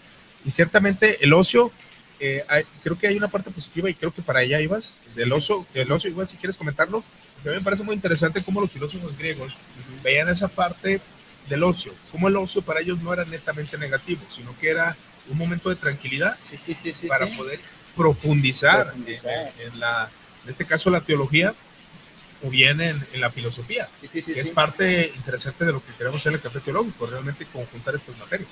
No, sí, y digo, obviamente hay, hay, a lo mejor con el periódico debajo del, bra del brazo es fácil decirlo, ¿no? Porque yo también comprendo, o sea, tampoco no es como que ah, no, sí, pero es que probablemente, no, o sea, ni yo tampoco tengo el tiempo, también tengo las mismas problemáticas en todos los sentidos, pero yo creo que sí es, es, es estos espacios son importantes, ¿no? Para desconectar un poco, ¿no? Para desconectar un poco de esa, de, ese, de esa rutina y de alguna otra manera profundizar, platicar, porque incluso es placentero, o sea, yo, yo siento un placer, o sea, estar tomando café, platicando, compartiendo ideas, porque incluso, o sea, muchas cosas de las, de las cuales te acabo de decir yo las desconocía, ¿no? El caso de, de Pablo, que él no creía, por ejemplo, que iría al cielo, ¿no? no. Sino que creía que en ese momento se iba a consumar todo, ¿no? O, o, o pronto, ¿no? Exacto. Yo no lo sabía. O sea, yo... Ya, ya aprendí algo nuevo. Ya ven, sí, o sea, que se puede aprender. No, es, que, es, que, estamos en un, en un constante aprendizaje, ¿no? Claro. Como tú dices, yo no soy experto. Últimamente yo he estado tomando un diplomado de filosofía en donde me ha adentrado. Incluso yo he yo he deconstruido muchos pensamientos que tenía en cuanto al cristianismo y he construido nuevas maneras o nuevas perspectivas de, de ver la vida y el cristianismo, ¿no? Totalmente. De hecho, hay una frase por ahí, de hecho se la mandé aquí a buen Hugo y también a, la señora Brenda que anda por allá. Este, acerca de la filosofía, o sea, la filosofía realmente le da un toque, como mencionaba al principio Hugo, y a mí me parece muy interesante la postura de Martin Heidegger, que, que precisamente tú estás estudiando filosofía, estás en este, en este curso interesante, como el existencialismo, porque también es una parte bien interesante, a mí me llama la atención cómo realmente la filosofía del tiempo eh, realmente afecta la visión de las cosas. Por ejemplo, el existencialismo surge por la Segunda Guerra Mundial. Eh, el sufrimiento humano, el dolor humano, la búsqueda de propósito. Filósofos existencialistas podemos mencionar en el área del cristianismo, pues a Soren Kierkegaard. O podemos mencionar a, a Friedrich Nietzsche, Schopenhauer. Todos ellos son, son existencialistas y hasta muy negativos, ¿verdad? yo, yo suelo ser y aún en esa parte del existencialismo, si tú lees a, Martín Lutero desde los lentes existenciales, lo lees como un hombre pues negativo, que ya esperaba que el mundo quedara de lo peor, he dicho una postura escatológica que, esperaba que ya todo se destruyera, ¿no? Perdón. Entonces, podemos ver cómo eh, si tú lees a un autor con ciertos ojos filosóficos, ciertamente así lo interpretas. Fue el caso de, de, este, de Bullman al era Pablo. Bullman era alemán, filósofos alemanes, Soren Kierkegaard, todos ellos, pues realmente lo influenciaron. Martin Heidegger, ¿no? y, y, la verdad es muy interesante leer desde los ojos del existencialismo a Pablo. Pero algunos buscan que realmente cuál era su mensaje. Y yo puedo añadir por esto que, que Pablo, eh, influenciado, cuáles eran las doctrinas importantes de su tiempo. La soteriología, de la salvación, la escatología y el pacto. ¿sí? O sea, lo que Pablo quería en su mente judía es que se añadieran los gentiles a la iglesia para que de manera insofacta llegara al reino de los cielos. Fíjate, esa, esa, era su concepción, ¿no? De que, ay, vamos a morir, de hecho, y, nos vamos a ir al cielo. No, él lo que quería, dice, nosotros que quedamos, fíjate cómo, cómo le dice, nosotros los que quedamos, en un abrir y cerrar de ojos, seremos transformados. ¿Qué estaba esperando Pablo? Ya, sí. el reino ya sí, sí, sí, sí. ya, pero todavía no. sí, totalmente de acuerdo. O sea, sí, sí, creo que Pablo, obviamente, él veía la, la, venida de Cristo, pues incluso en su, probablemente hasta en su generación, ¿no? Pero sí, sí, o sea, yo realmente sí, sí invito a toda tu comunidad y a todos aquellos amigos que realmente se tomen ese tiempo, ¿no? a, venir, ¿no? Y, y, y, totalmente, ¿no? Yo creo que la filosofía, y como muchas veces nosotros hemos hemos estado platicando acerca de, la filosofía y de su importancia, incluso para el, para el cristianismo. De hecho, ayer estaba allí, fui a una iglesia por aquí cerca, donde precisamente están tocando estos temas, ¿no?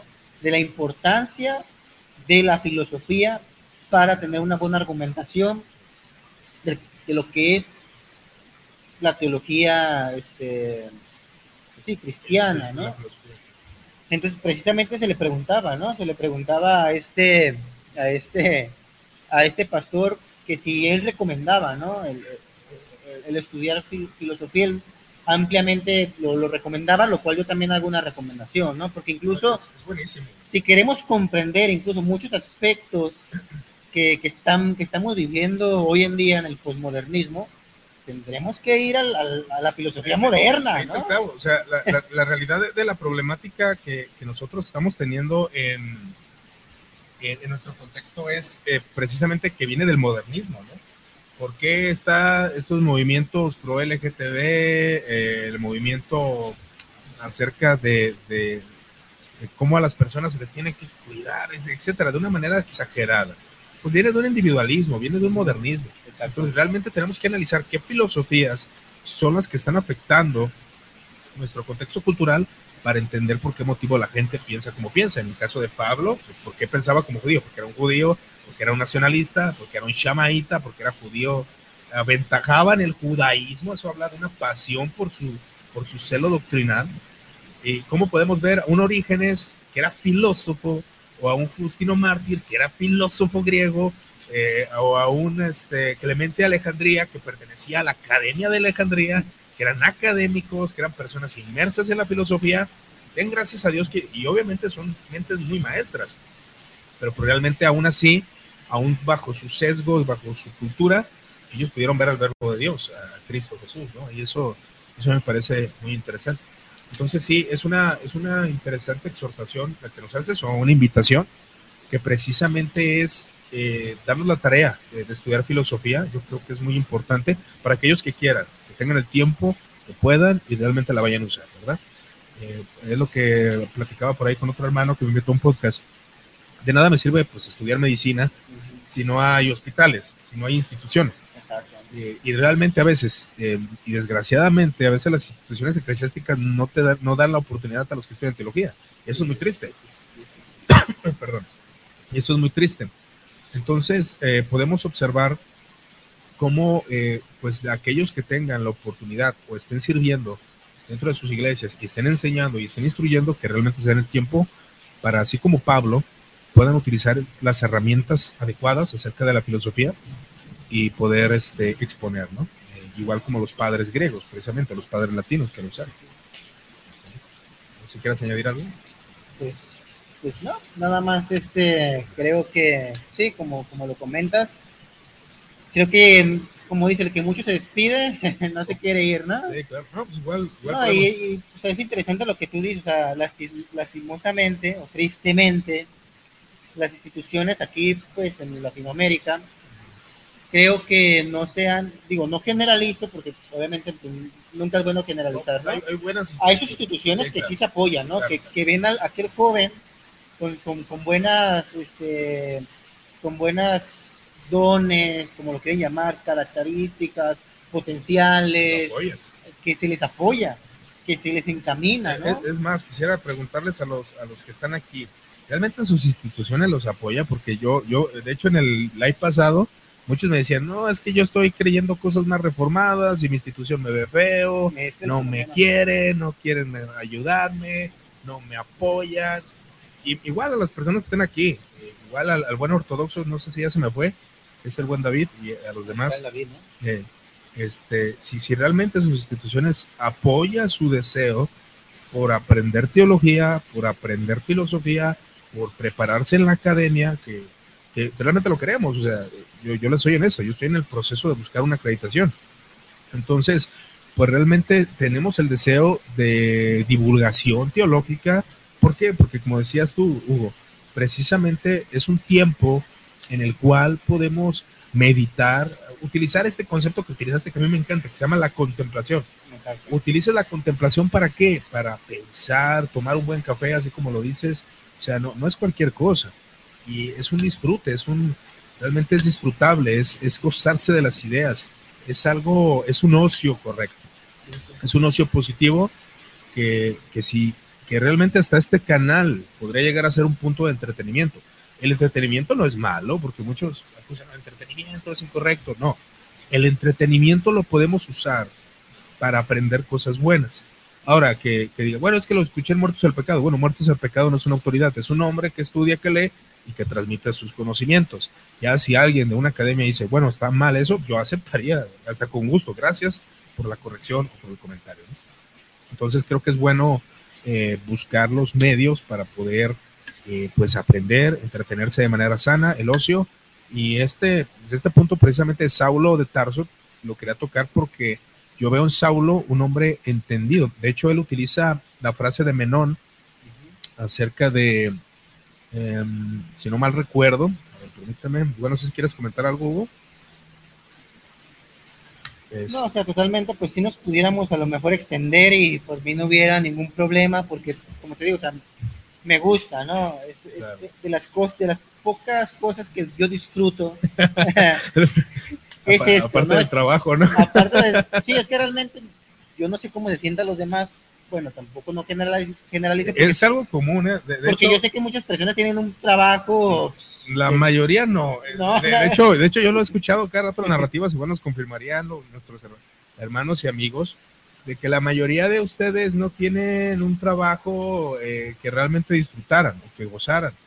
Eh, hay gente que, que, que realmente está esperando salir de trabajar para poder este, dedicarse a estudiar, para leer, para...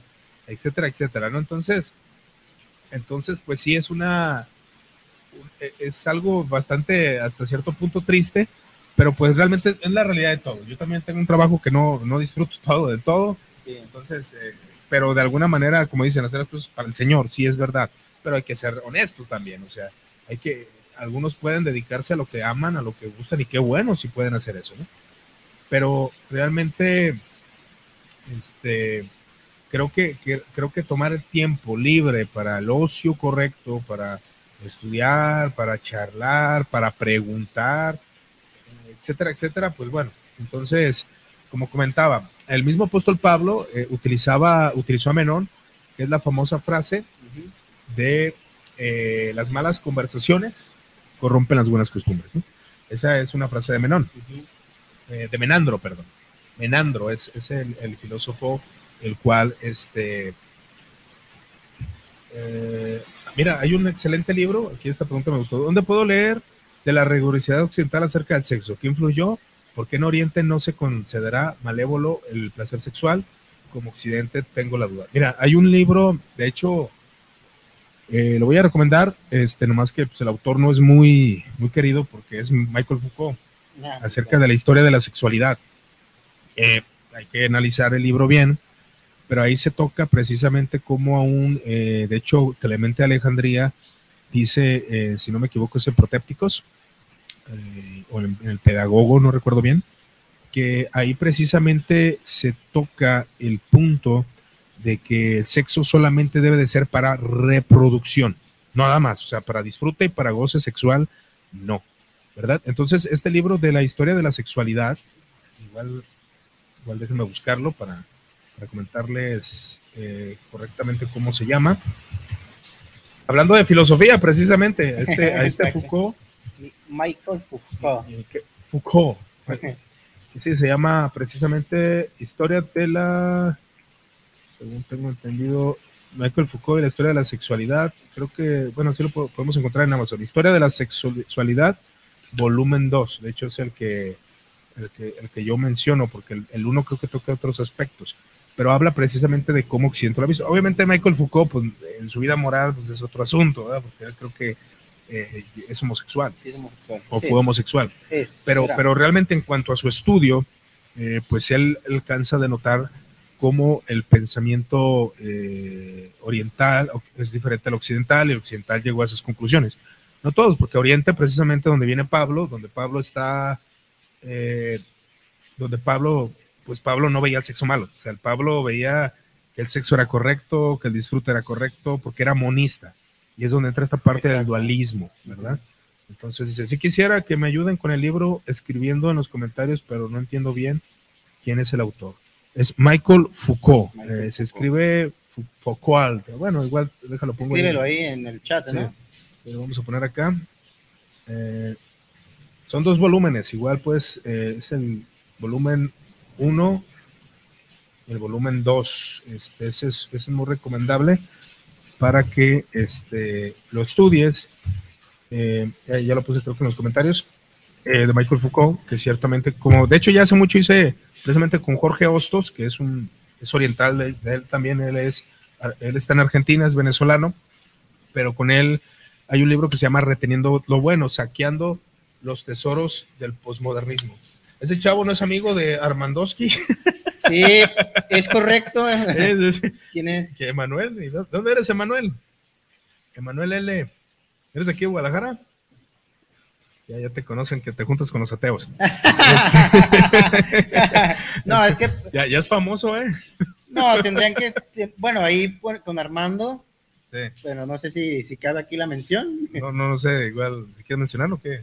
No, o sea, obviamente hay un trasfondo entre una amistad ya de muchos años entre Armando y yo desde la adolescencia. Igual, si, me permites contar algo, este, igual, perdón, igual te continúas. Eh, yo Armando, eh, a él lo conocí en una iglesia cristiana, precisamente. Él me conoce a mí. Este, íbamos hasta evangelizar juntos, imagínense ustedes. Entonces ahorita él, pues obviamente no cree, se apartó de la fe cristiana. Eh, igual, pues obviamente como cualquier persona, a la imagen de Dios, tú lo saludas y es, es pana, ¿no? pero pues obviamente él tiene su, aversión y su, y su apartamiento hacia, hacia lo que es el cristianismo. Pero pues sí, precisamente eh, yo lo conocí juntamente ahí con Hugo en una iglesia a la cual pertenecimos bastante tiempo. Sí, sí, sí. Sí, sí, es este, interesante, pero sí, sí, es, es soy amigo de, de Armandowski Trotsky, ¿no? Sí. Este, y bueno, añadiendo un poco al tema de lo que dice acerca de por qué la sexualidad es más rígida en, en Occidente, este, Sí. creo que también sería importante que lea un poco acerca también de los clásicos, ¿no? Como los griegos Claro, también. veían la sexualidad y cómo precisamente ahorita que estamos hablando de esta influencia, el cristianismo, más bien en San Agustín, se ve influenciado precisamente por lo que dices, ¿no? O sea, para los griegos, eh, que obviamente eran, o sea, la homosexualidad no era vista como la vemos ahora, ¿no? O sea, no era mal vista, Claro. o sea, era, era una práctica, ¿no?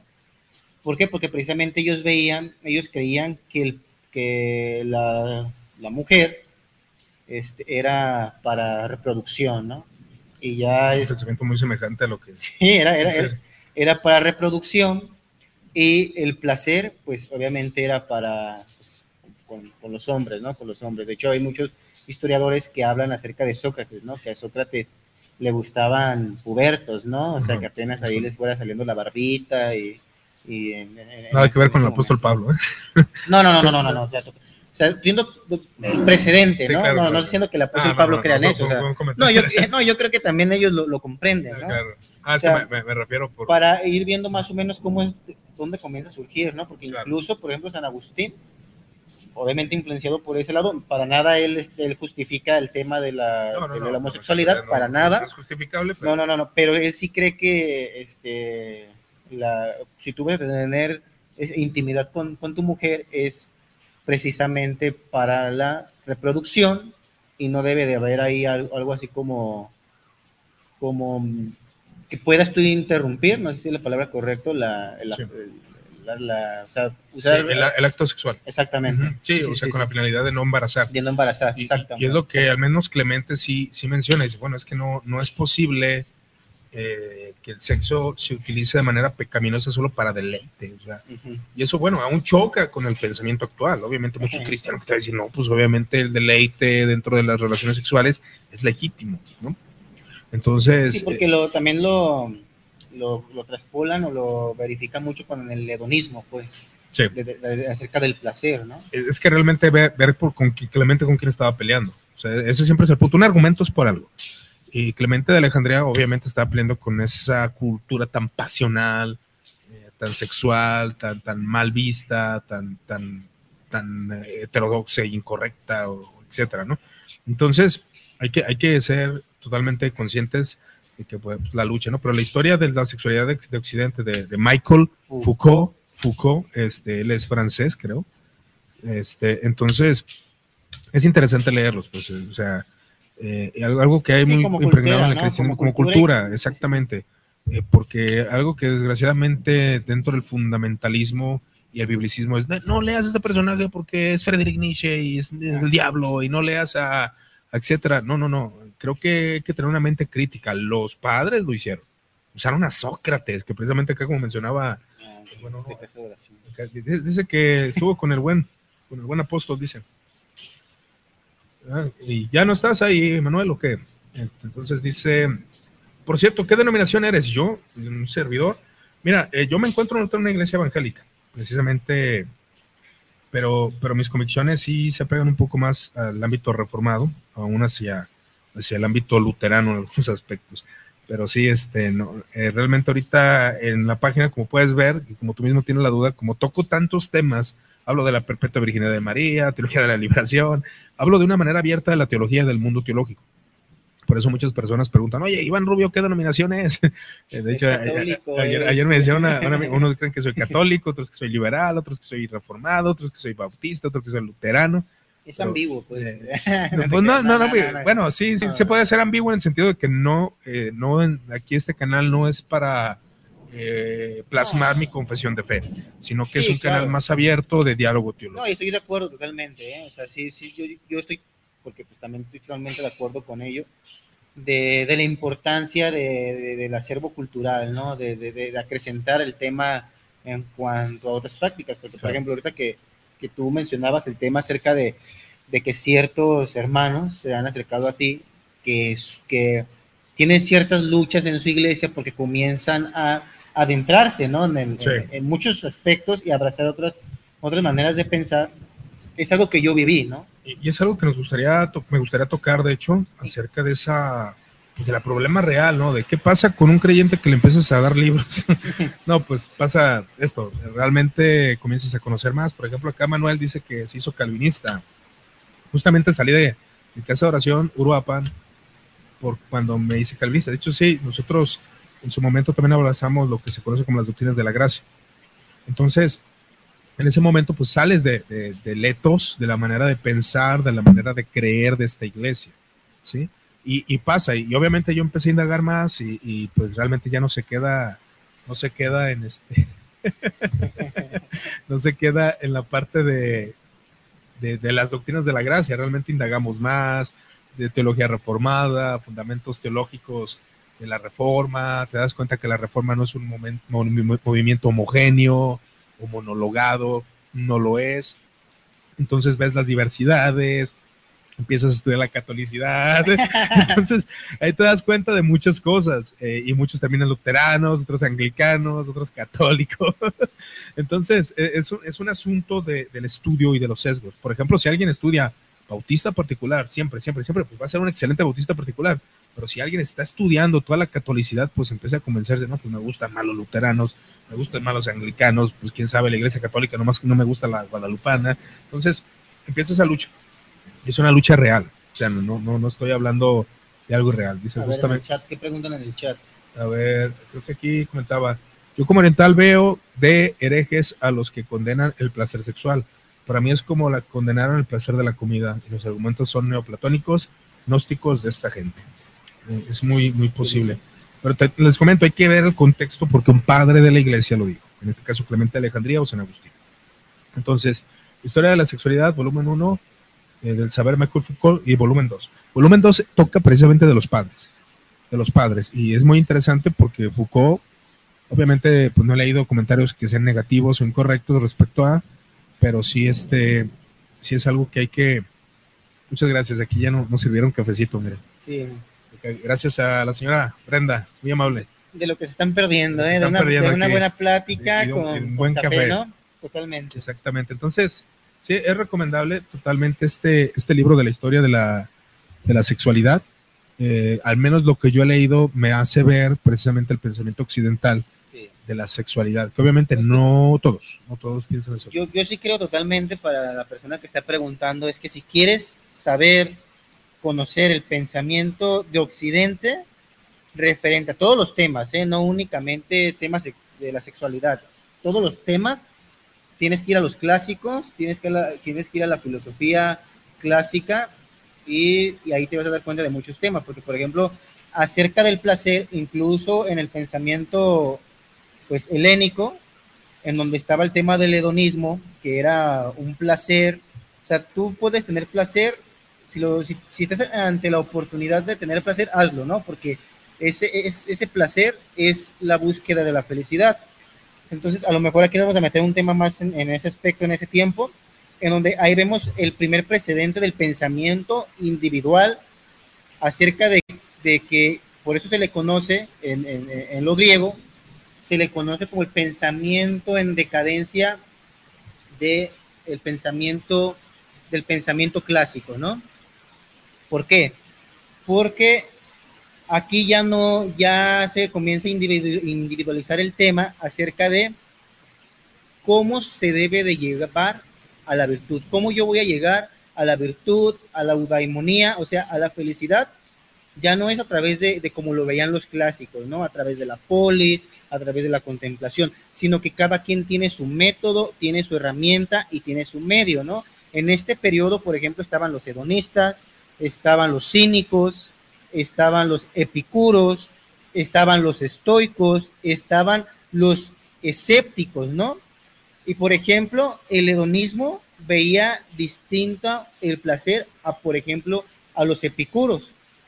Los, en los epicuros había una cierta ética. ¿A qué me refiero con esto? Por eso, o sea, sí es importante que si te da la oportunidad, comiences a ver pues todo el pensamiento pues griego porque los epicuros, por ejemplo, decían, ok, para llegar a la felicidad es a través del placer, como el hedonismo, pero, decían los epicuros, hay una cierta ética. No todo placer es bueno, ¿no?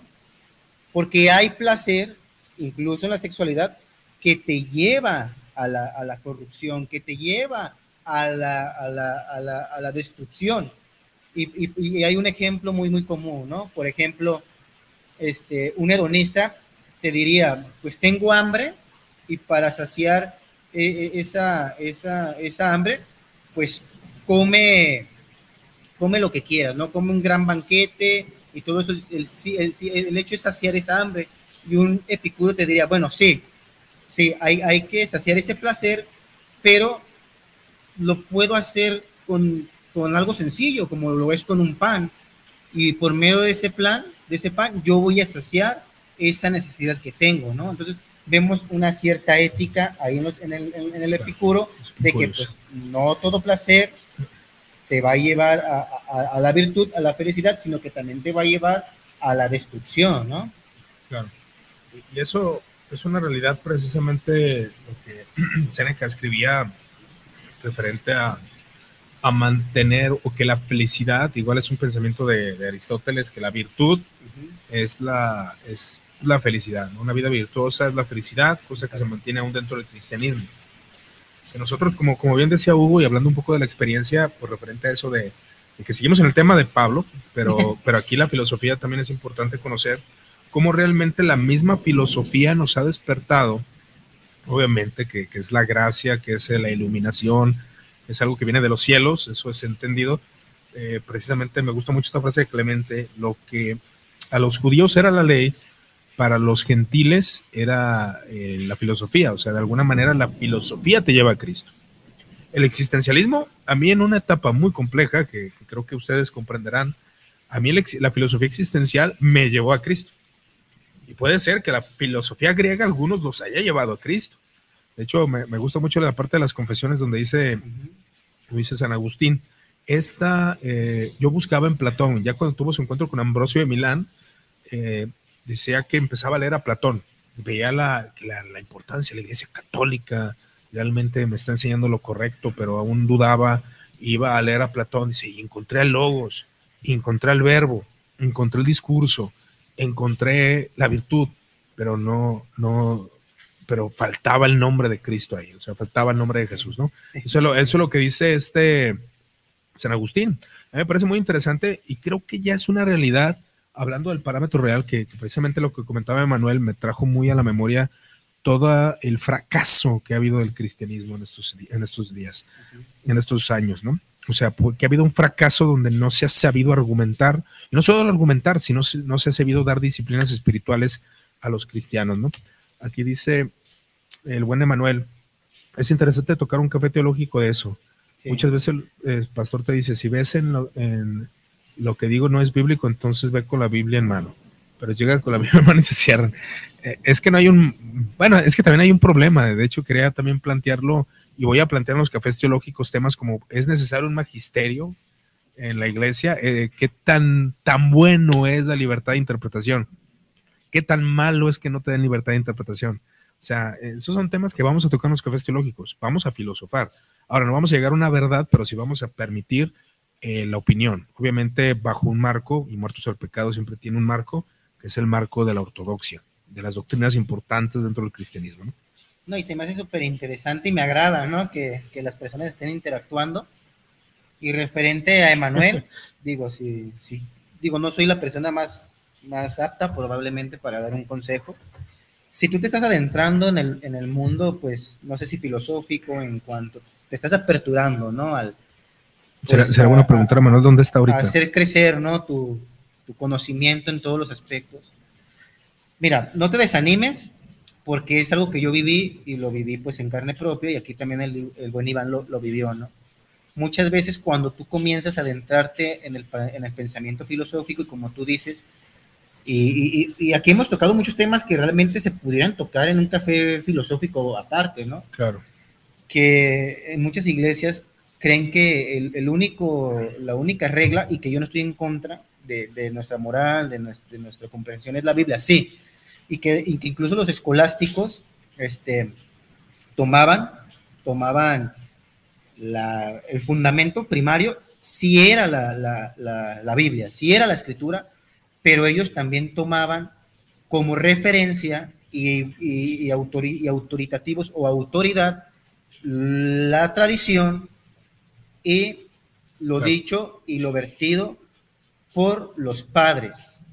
O sea, ellos no desechan eso, o sea, ellos dicen, ok, aquí está la, la- la palabra de Dios, la tradición y lo dicho por, por los padres, ¿no? Porque tenemos que comprender, y, y yo, por ejemplo, en, en el- diplomado que, que- que yo estoy tomando y que ya, pues gracias a Dios lo voy a terminar, me, me queda un mes, este, fueron mil años, ¿eh?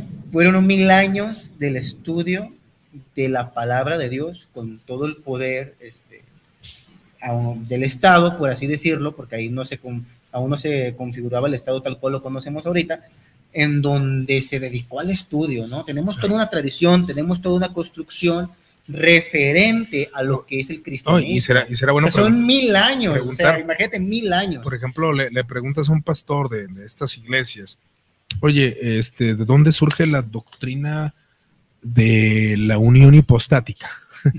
De Cristo tiene dos naturalezas, Cristo tiene una, María es madre de Dios, eh, Cristo tiene una voluntad o tiene dos voluntades, porque era Dios y hombre.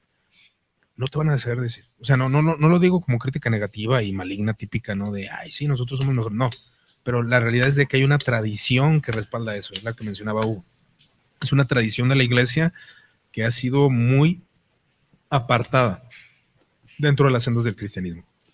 Entonces, por eso es importante, eh, por ejemplo, que decía Emanuel que ahorita está con los bautistas particulares y cabe mencionar que, que obviamente muchos bautistas que Ah, toman de la tradición, eh, luteranos, anglicanos, aún iglesias pentecostales, que están enfatizando los aspectos importantes de la tradición temprana. Entonces, eso es muy bueno. Sí, sobre todo este no tener como un espíritu contencioso, ¿no, Iván? Referente Sí. A, hacia tu iglesia, pues, en, en toda manera, a lo mejor tratar de mediar y, y no ser, no ir como muy, muy, este, combativo, ¿no? Porque tenemos que comprender muchas, porque a mí me pasó siendo aún más joven, porque precisamente la razón por la cual nosotros salimos de casa de oración, que realmente no voy a ahondar en el tema, porque Pues en sí fue, no- por no vale cuestiones, la pena, doctri- ¿no? cuestiones doctrinales. Pero fue por, también por ese ímpetu que a veces tenemos como jóvenes. Pues sí, de que estamos hablando- estamos hablando de que- novedoso como fue el de neocalvinismo. que teníamos, este, ahora el neocalvinismo pues tiene sus deficiencias, tiene Sí, muchas sí, sí. deficiencias ese, ese sistema. En sí, la, la perspectiva de, de- del neocalvinismo en sí, obviamente si nos, si nos pene- compenetramos a una iglesia más histórica, como son las iglesias reformadas católicas, es otro asunto, ¿no?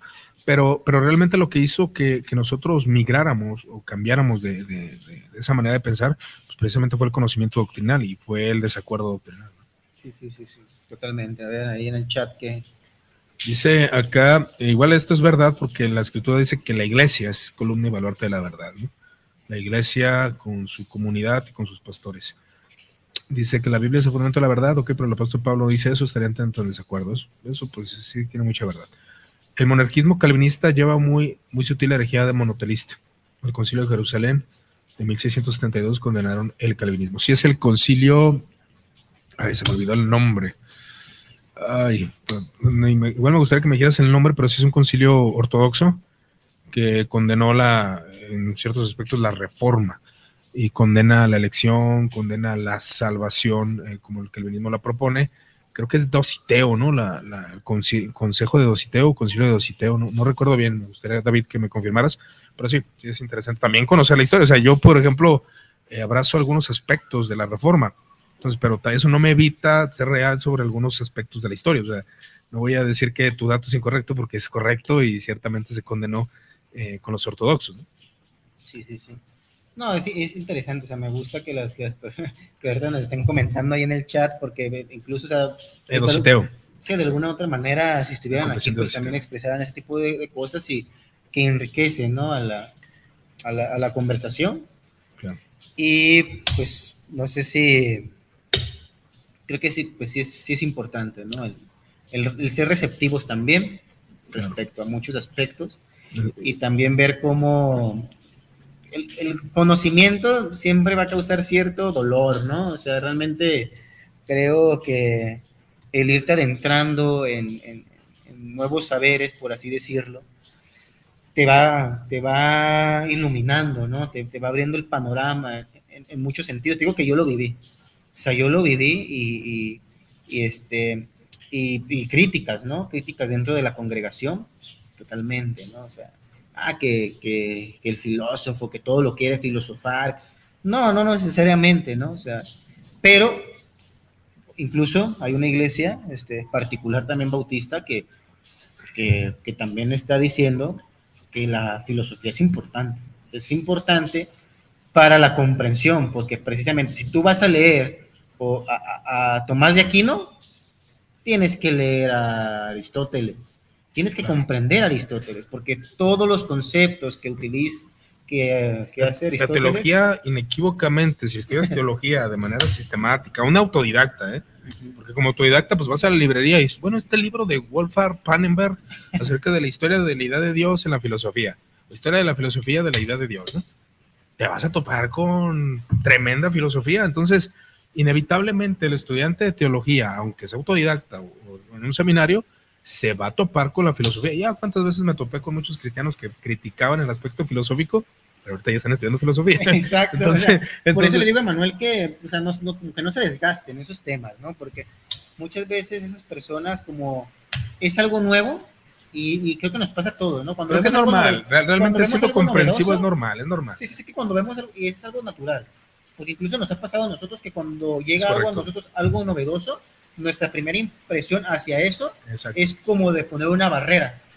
Después, que a mí me pasó muchas veces contigo, ¿no? Por ejemplo, cuando tú me hablabas acerca del... Ah, del oscurantismo. De, del oscurantismo de, de, la era medieval, que, que, que, este Iván decía que era una narrativa... Este, ya refutada, ya... ya refutada y que incluso muchas veces este, levantada para decir que durante este periodo, pues un, un, un, atraso científico, atraso político, atraso Eso es algo que realmente no es cierto. Y, cuando tú te metes a la academia a, estudiar, hay muchos académicos que dicen que no, o sea, que realmente esta época de mil años desarrolló o trajo con sí muchos aspectos que después veremos que comienzan, que los filósofos modernos como Descartes, como Hegel, como Kant, como este Hobbes, Thomas Hobbes, comienzan a secularizar, ¿no? O sea, tú vas a ver en, estos filósofos muchos aspectos, incluso políticos de organización, secularizados, pero ya con, otro, con otra forma, con, con otro medio, medio, ¿no? Por ejemplo, el tema de la iglesia. La iglesia era quien este, determinaba de qué manera se iba a construir, ¿no? El hombre. Entonces, esto en, los filósofos modernos, vemos que ahora ya no es la iglesia, ahora es el Estado. Ahora es el Estado quien toma ese papel de construir el pensamiento o, el hombre en todos sus sentidos este, morales, éticos, comportamientos. ¿Por qué? porque ahora van a decir ellos, necesitamos, o sea, por ejemplo, Hobbes, el hombre en el estado de naturaleza en el cual se encuentra, este, que el, lobo es un lobo para el hombre, necesita a las instituciones para tener libertad. ¿Por qué? Porque en un estado de guerra, pues no hay esa libertad. Entonces necesitamos a las instituciones para qué? Para que nosotros podamos desenvolvernos, nosotros podamos desarrollarnos, para que podamos tener que cierta, pues, tranquilidad, ¿no? Tanta paz, Y eso, o sea, yo siempre lo he dicho, incluso yo en el, diplomado lo, lo, digo, ¿no? Pareciera que Thomas Hobbes, o sea, por así decirlo, mama en cierto sentido de, de, de San Agustín, ¿no? Porque San Agustín en su libro, San Agustín, la, la, ciudad de Dios, ¿qué es lo que está diciendo? Debe de haber una jerarquización en donde sea Dios quien gobierne por medio de la iglesia. ¿Por qué? Porque el hombre, San Agustín, en su estado, después de la caída, no puede, no puede ser sociable. ¿no? el pecado original. Exacto. Entonces, este, necesita la iglesia. Por ejemplo, que dice David, a mí los académicos del protestantismo me caen bien, precisamente. Cuando lees académicos, Bueno, no, no, no estoy diciendo que yo lo sea, ¿eh? porque a veces ahí me dicen que no, tú qué vas a decir si no eres académico. Pero el punto es que cuando lees estos personajes de manera limitada con tu capacidad, realmente te das cuenta que no son tan cerrados, no son de herméticos. O sea, un académico, por ejemplo, el libro que mencionaba Justo Le González, me parece que David, este Manuel, eh, aquí dice, tocando el tema de Pablo y la filosofía de Justo Le González, comenta que Dios trajo a Jesús en un momento justo. La filosofía ayudó mucho a los cristianos. Por ejemplo, señor Justo Le González te habla de todo el cristianismo en el libro de la historia del cristianismo. Te habla de los escolásticos, te habla de la, del tiempo del pietismo, de la teología liberal, pero te lo habla de una manera honesta, ¿verdad? No, no como muchos. De hecho, hay unos bautistas que, que leen la historia diciendo que la iglesia siempre fue bautista cosa que no es verdad, o sea, no, no es real. O sea, Agustín no era bautista. O sea, Cuando dice que San Agustín es calvinista. Que San Agustín fue calvinista, o sea, eso es, anacronismo, es, es, incorrecto. Aún decir que, aún decir que Pablo es calvinista, aún siendo calvinista, aún eh, las personas lo han dicho, siendo calvinistas, Pablo no era calvinista en sí porque no tenía el sistema de Juan Calvino, no tenía el sistema de la escolástica protestante o de Bullinger o de, o de Zacarías Ursino. Entonces, realmente fue un proceso de desarrollo teológico y eso que, ahí es donde entra la honestidad, tanto filosófica como teológica, ¿no? Entonces, entonces dice aquí, si he leído justo la González, Historia del Cristianismo en ciertas partes y es increíble ese autor. Lástima que no lean, la verdad muy increíble. Y es, sí, yo sí lo he leído también. Y es precisamente lo que queremos hacer. De hecho, hay unas entrevistas ahí muy buenas. Sí, no, no, González, Justo González. Donde simplifica todo esto, de cómo se fue desarrollando, cómo se fue construyendo, que te habla incluso de una manera muy práctica cómo es que se llevaba el culto, ¿no? Porque el, que le estaba realizando la entrevista es, oye, ¿cómo, cómo era la vida diaria, ¿no? Del, cristiano en ese momento, cómo, cómo convivía, cómo se organizaba, cómo, cómo se construía, cómo se llevaba a cabo incluso el culto, ¿no? Entonces ahí hay unas entrevistas de Justo González, búsquenlas, la verdad es muy, muy interesante. Sí, justo la González es lo mejor. De hecho, a mí me ayudó muchísimo a abrir mi panorama su libro de Historia del Cristianismo. Ahora, que, que es un libro sencillo, dicen algunos que ya son académicos, que bueno, que es, un, es para entrar como a la, a la, senda, porque sí es cierto, o sea, hay, hay, libros más profundos cerca de la historia. Y aparte la historia, pues no es una ciencia exacta, ¿verdad? Es una ciencia que, que a veces se cuenta con sesgo, etcétera, ¿no? Pero justo la González, la verdad, es muy equilibrado. Sí. Muy equilibrado. Y son los mejores, la historia del pensamiento cristiano y de hecho también hay libros de, de, de, de Clie, de Alfonso Ropero, que bueno, que Alfonso Ropero también es, eh, es un exponente que no todos eh, compaginan con su manera de pensar, pero al menos en la introducción a la filosofía es, un librazo, eh, los libros de los padres, que, que, Alfonso Ropero precisamente fue el director de la edición, etcétera, etcétera, son muy recomendables.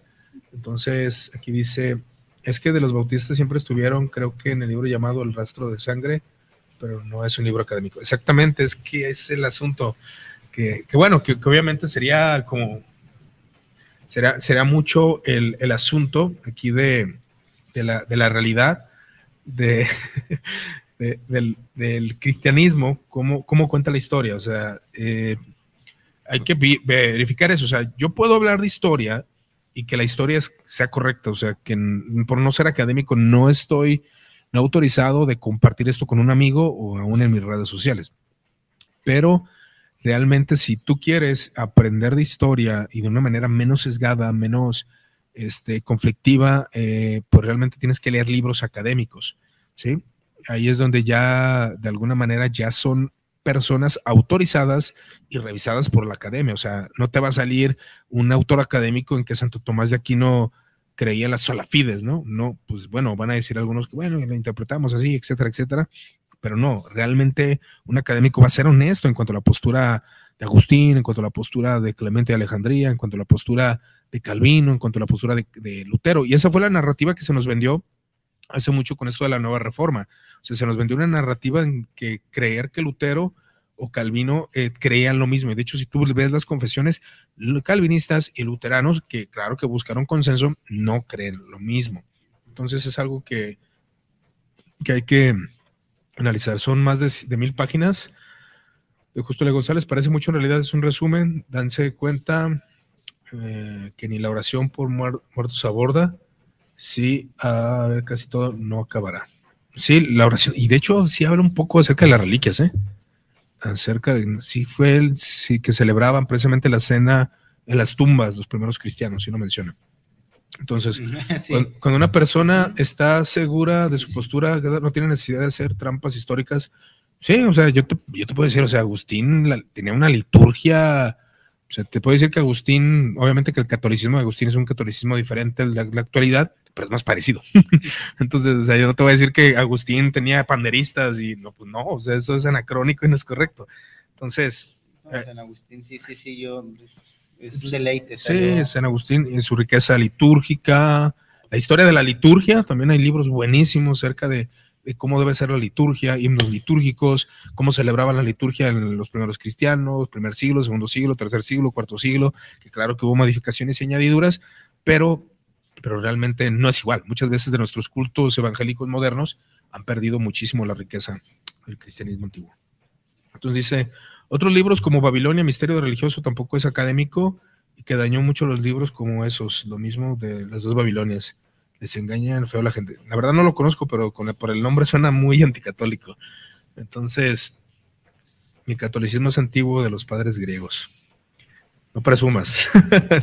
Pero bueno, este, sí, pues hay, hay mucho que platicar. Bueno, aquí yo creo que, aunque sí nos desviamos un poquito del tema, pero realmente eh, es importante que, indaguemos, que, aprendamos de la filosofía, que así como Pablo utilizó los medios de la filosofía, utilizó la sabiduría griega, que claro que es verdad que es- aquí precisamente abordamos y concluimos que los padres orientales o aún los padres eh, latinos pues fueron influenciados por el neoplatonismo.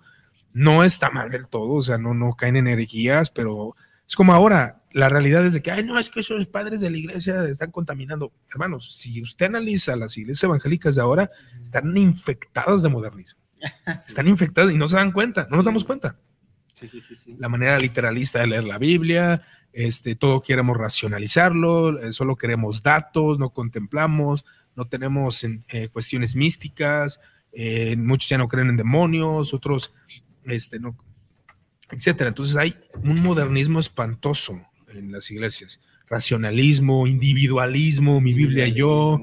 Entonces, eh, no critica a los padres de la iglesia, sino ha analizado, ahora sí como diría el mismo Señor, quite la viga de su ojo para sacar la, la paja en el ojo de su hermano. ¿no? Entonces, pues bueno, ya tenemos una hora 47 minutos, pues yo creo que Nos extendimos, ya nos Que estamos nos extendimos aquí ya- aquí ya como- 40 minutos, ¿no? eh, como empezamos a disfrutar el café, pues nos ya bueno, comenzaron, se nos comenzaron a, pues a, a soltar, ¿no? Las, las No, palabras. pues yo agradezco aquí a Hugo Madrigal que, eh, pues por cuestiones de lluvia y algo, invitamos a varias personas, pero, pero como les comento, son más los seguidores de, de otros estados, aún pues, de otros países, pero, pero ciertamente vamos a continuar, vamos a continuar con los cafés presenciales. Este, por si alguien desea, aquí pues estamos profundizando un poquito más, eh, pero igual no se necesita ser un experto para tratar el tema, igual dar una opinión o preguntar o en- entablar el diálogo, etcétera, etcétera. Como Manuel, pues eres de Uruapan. Kyle, si un día le caes a Guadalajara, este, eres bienvenido. Este, podemos, podemos charlar. De hecho, anteriormente yo viajaba mucho a Uruapan, me, me encanta mucho Uruapan. De hecho, ahí es donde están las, una- un parque con cascadas, ¿no? De hecho, el clima nublado de Uruapan es, es precioso. Es Eh, rico, me ¿no? gusta mucho el café de allá, hermoso. O sea, Cafecito, un deleite, un, un- deleite. La verdad que, que un día invítanos para allá, para Uruapan, Manuel. Dice acá. Sobre el tema, muchos de las raíces hebreas nos, nos culpan de tener pensamientos muy griegos sobre la Biblia cuando el pensamiento de Dios no tiene idioma. Y, Pablo usó lo que tenía a la mano del provincialmente. Utilizó, utilizó las herramientas griegas definitivamente. De hecho, pronto iré al Instituto Bíblico La Roca en Jalisco. Ah, Mm, ya. Sí, Ya, ya ya. es donde tienen comúnmente Sí, sí. eventos, ¿no? De hecho, nosotros fuimos, bueno, tú no fuiste. No, no fui, hubo un evento yo- hace poco, pero... hace poco y ahí estuvimos. Pero Bueno, sí, este, no pues igual ah, algunos cafés teológicos, este, pues es el principio, digamos, el principio del fin. Este, probablemente hagamos otro, eh, hablemos tal vez de logos o tal vez precisamente de, de la corrupción, del abuso dentro de las iglesias cristianas, acerca de la psicología, entre, etcétera, etcétera.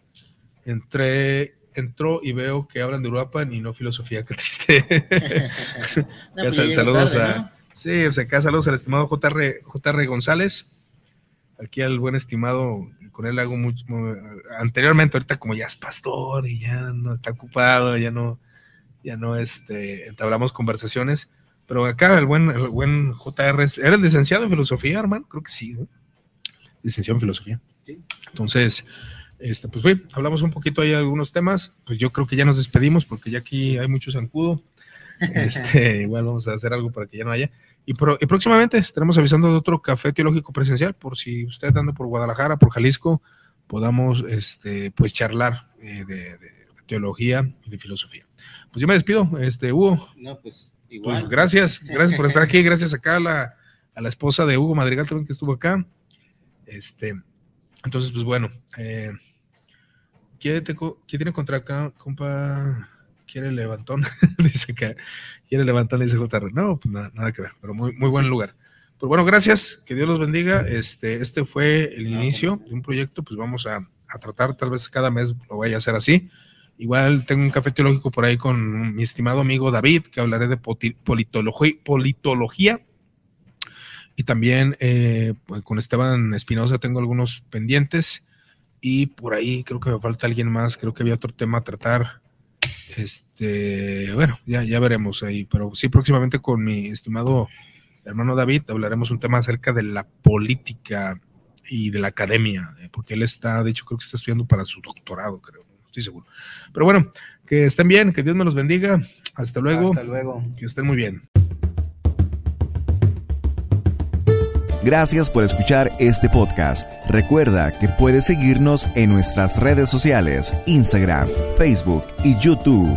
Porque la Iglesia de Cristo cuenta con un extenso catálogo de riqueza histórica, nuestra intención es promover un deseo por conocer la historia de la Iglesia. Esto fue un podcast más de Café Teológico, El Muertos al Pecado. Todos los derechos quedan reservados.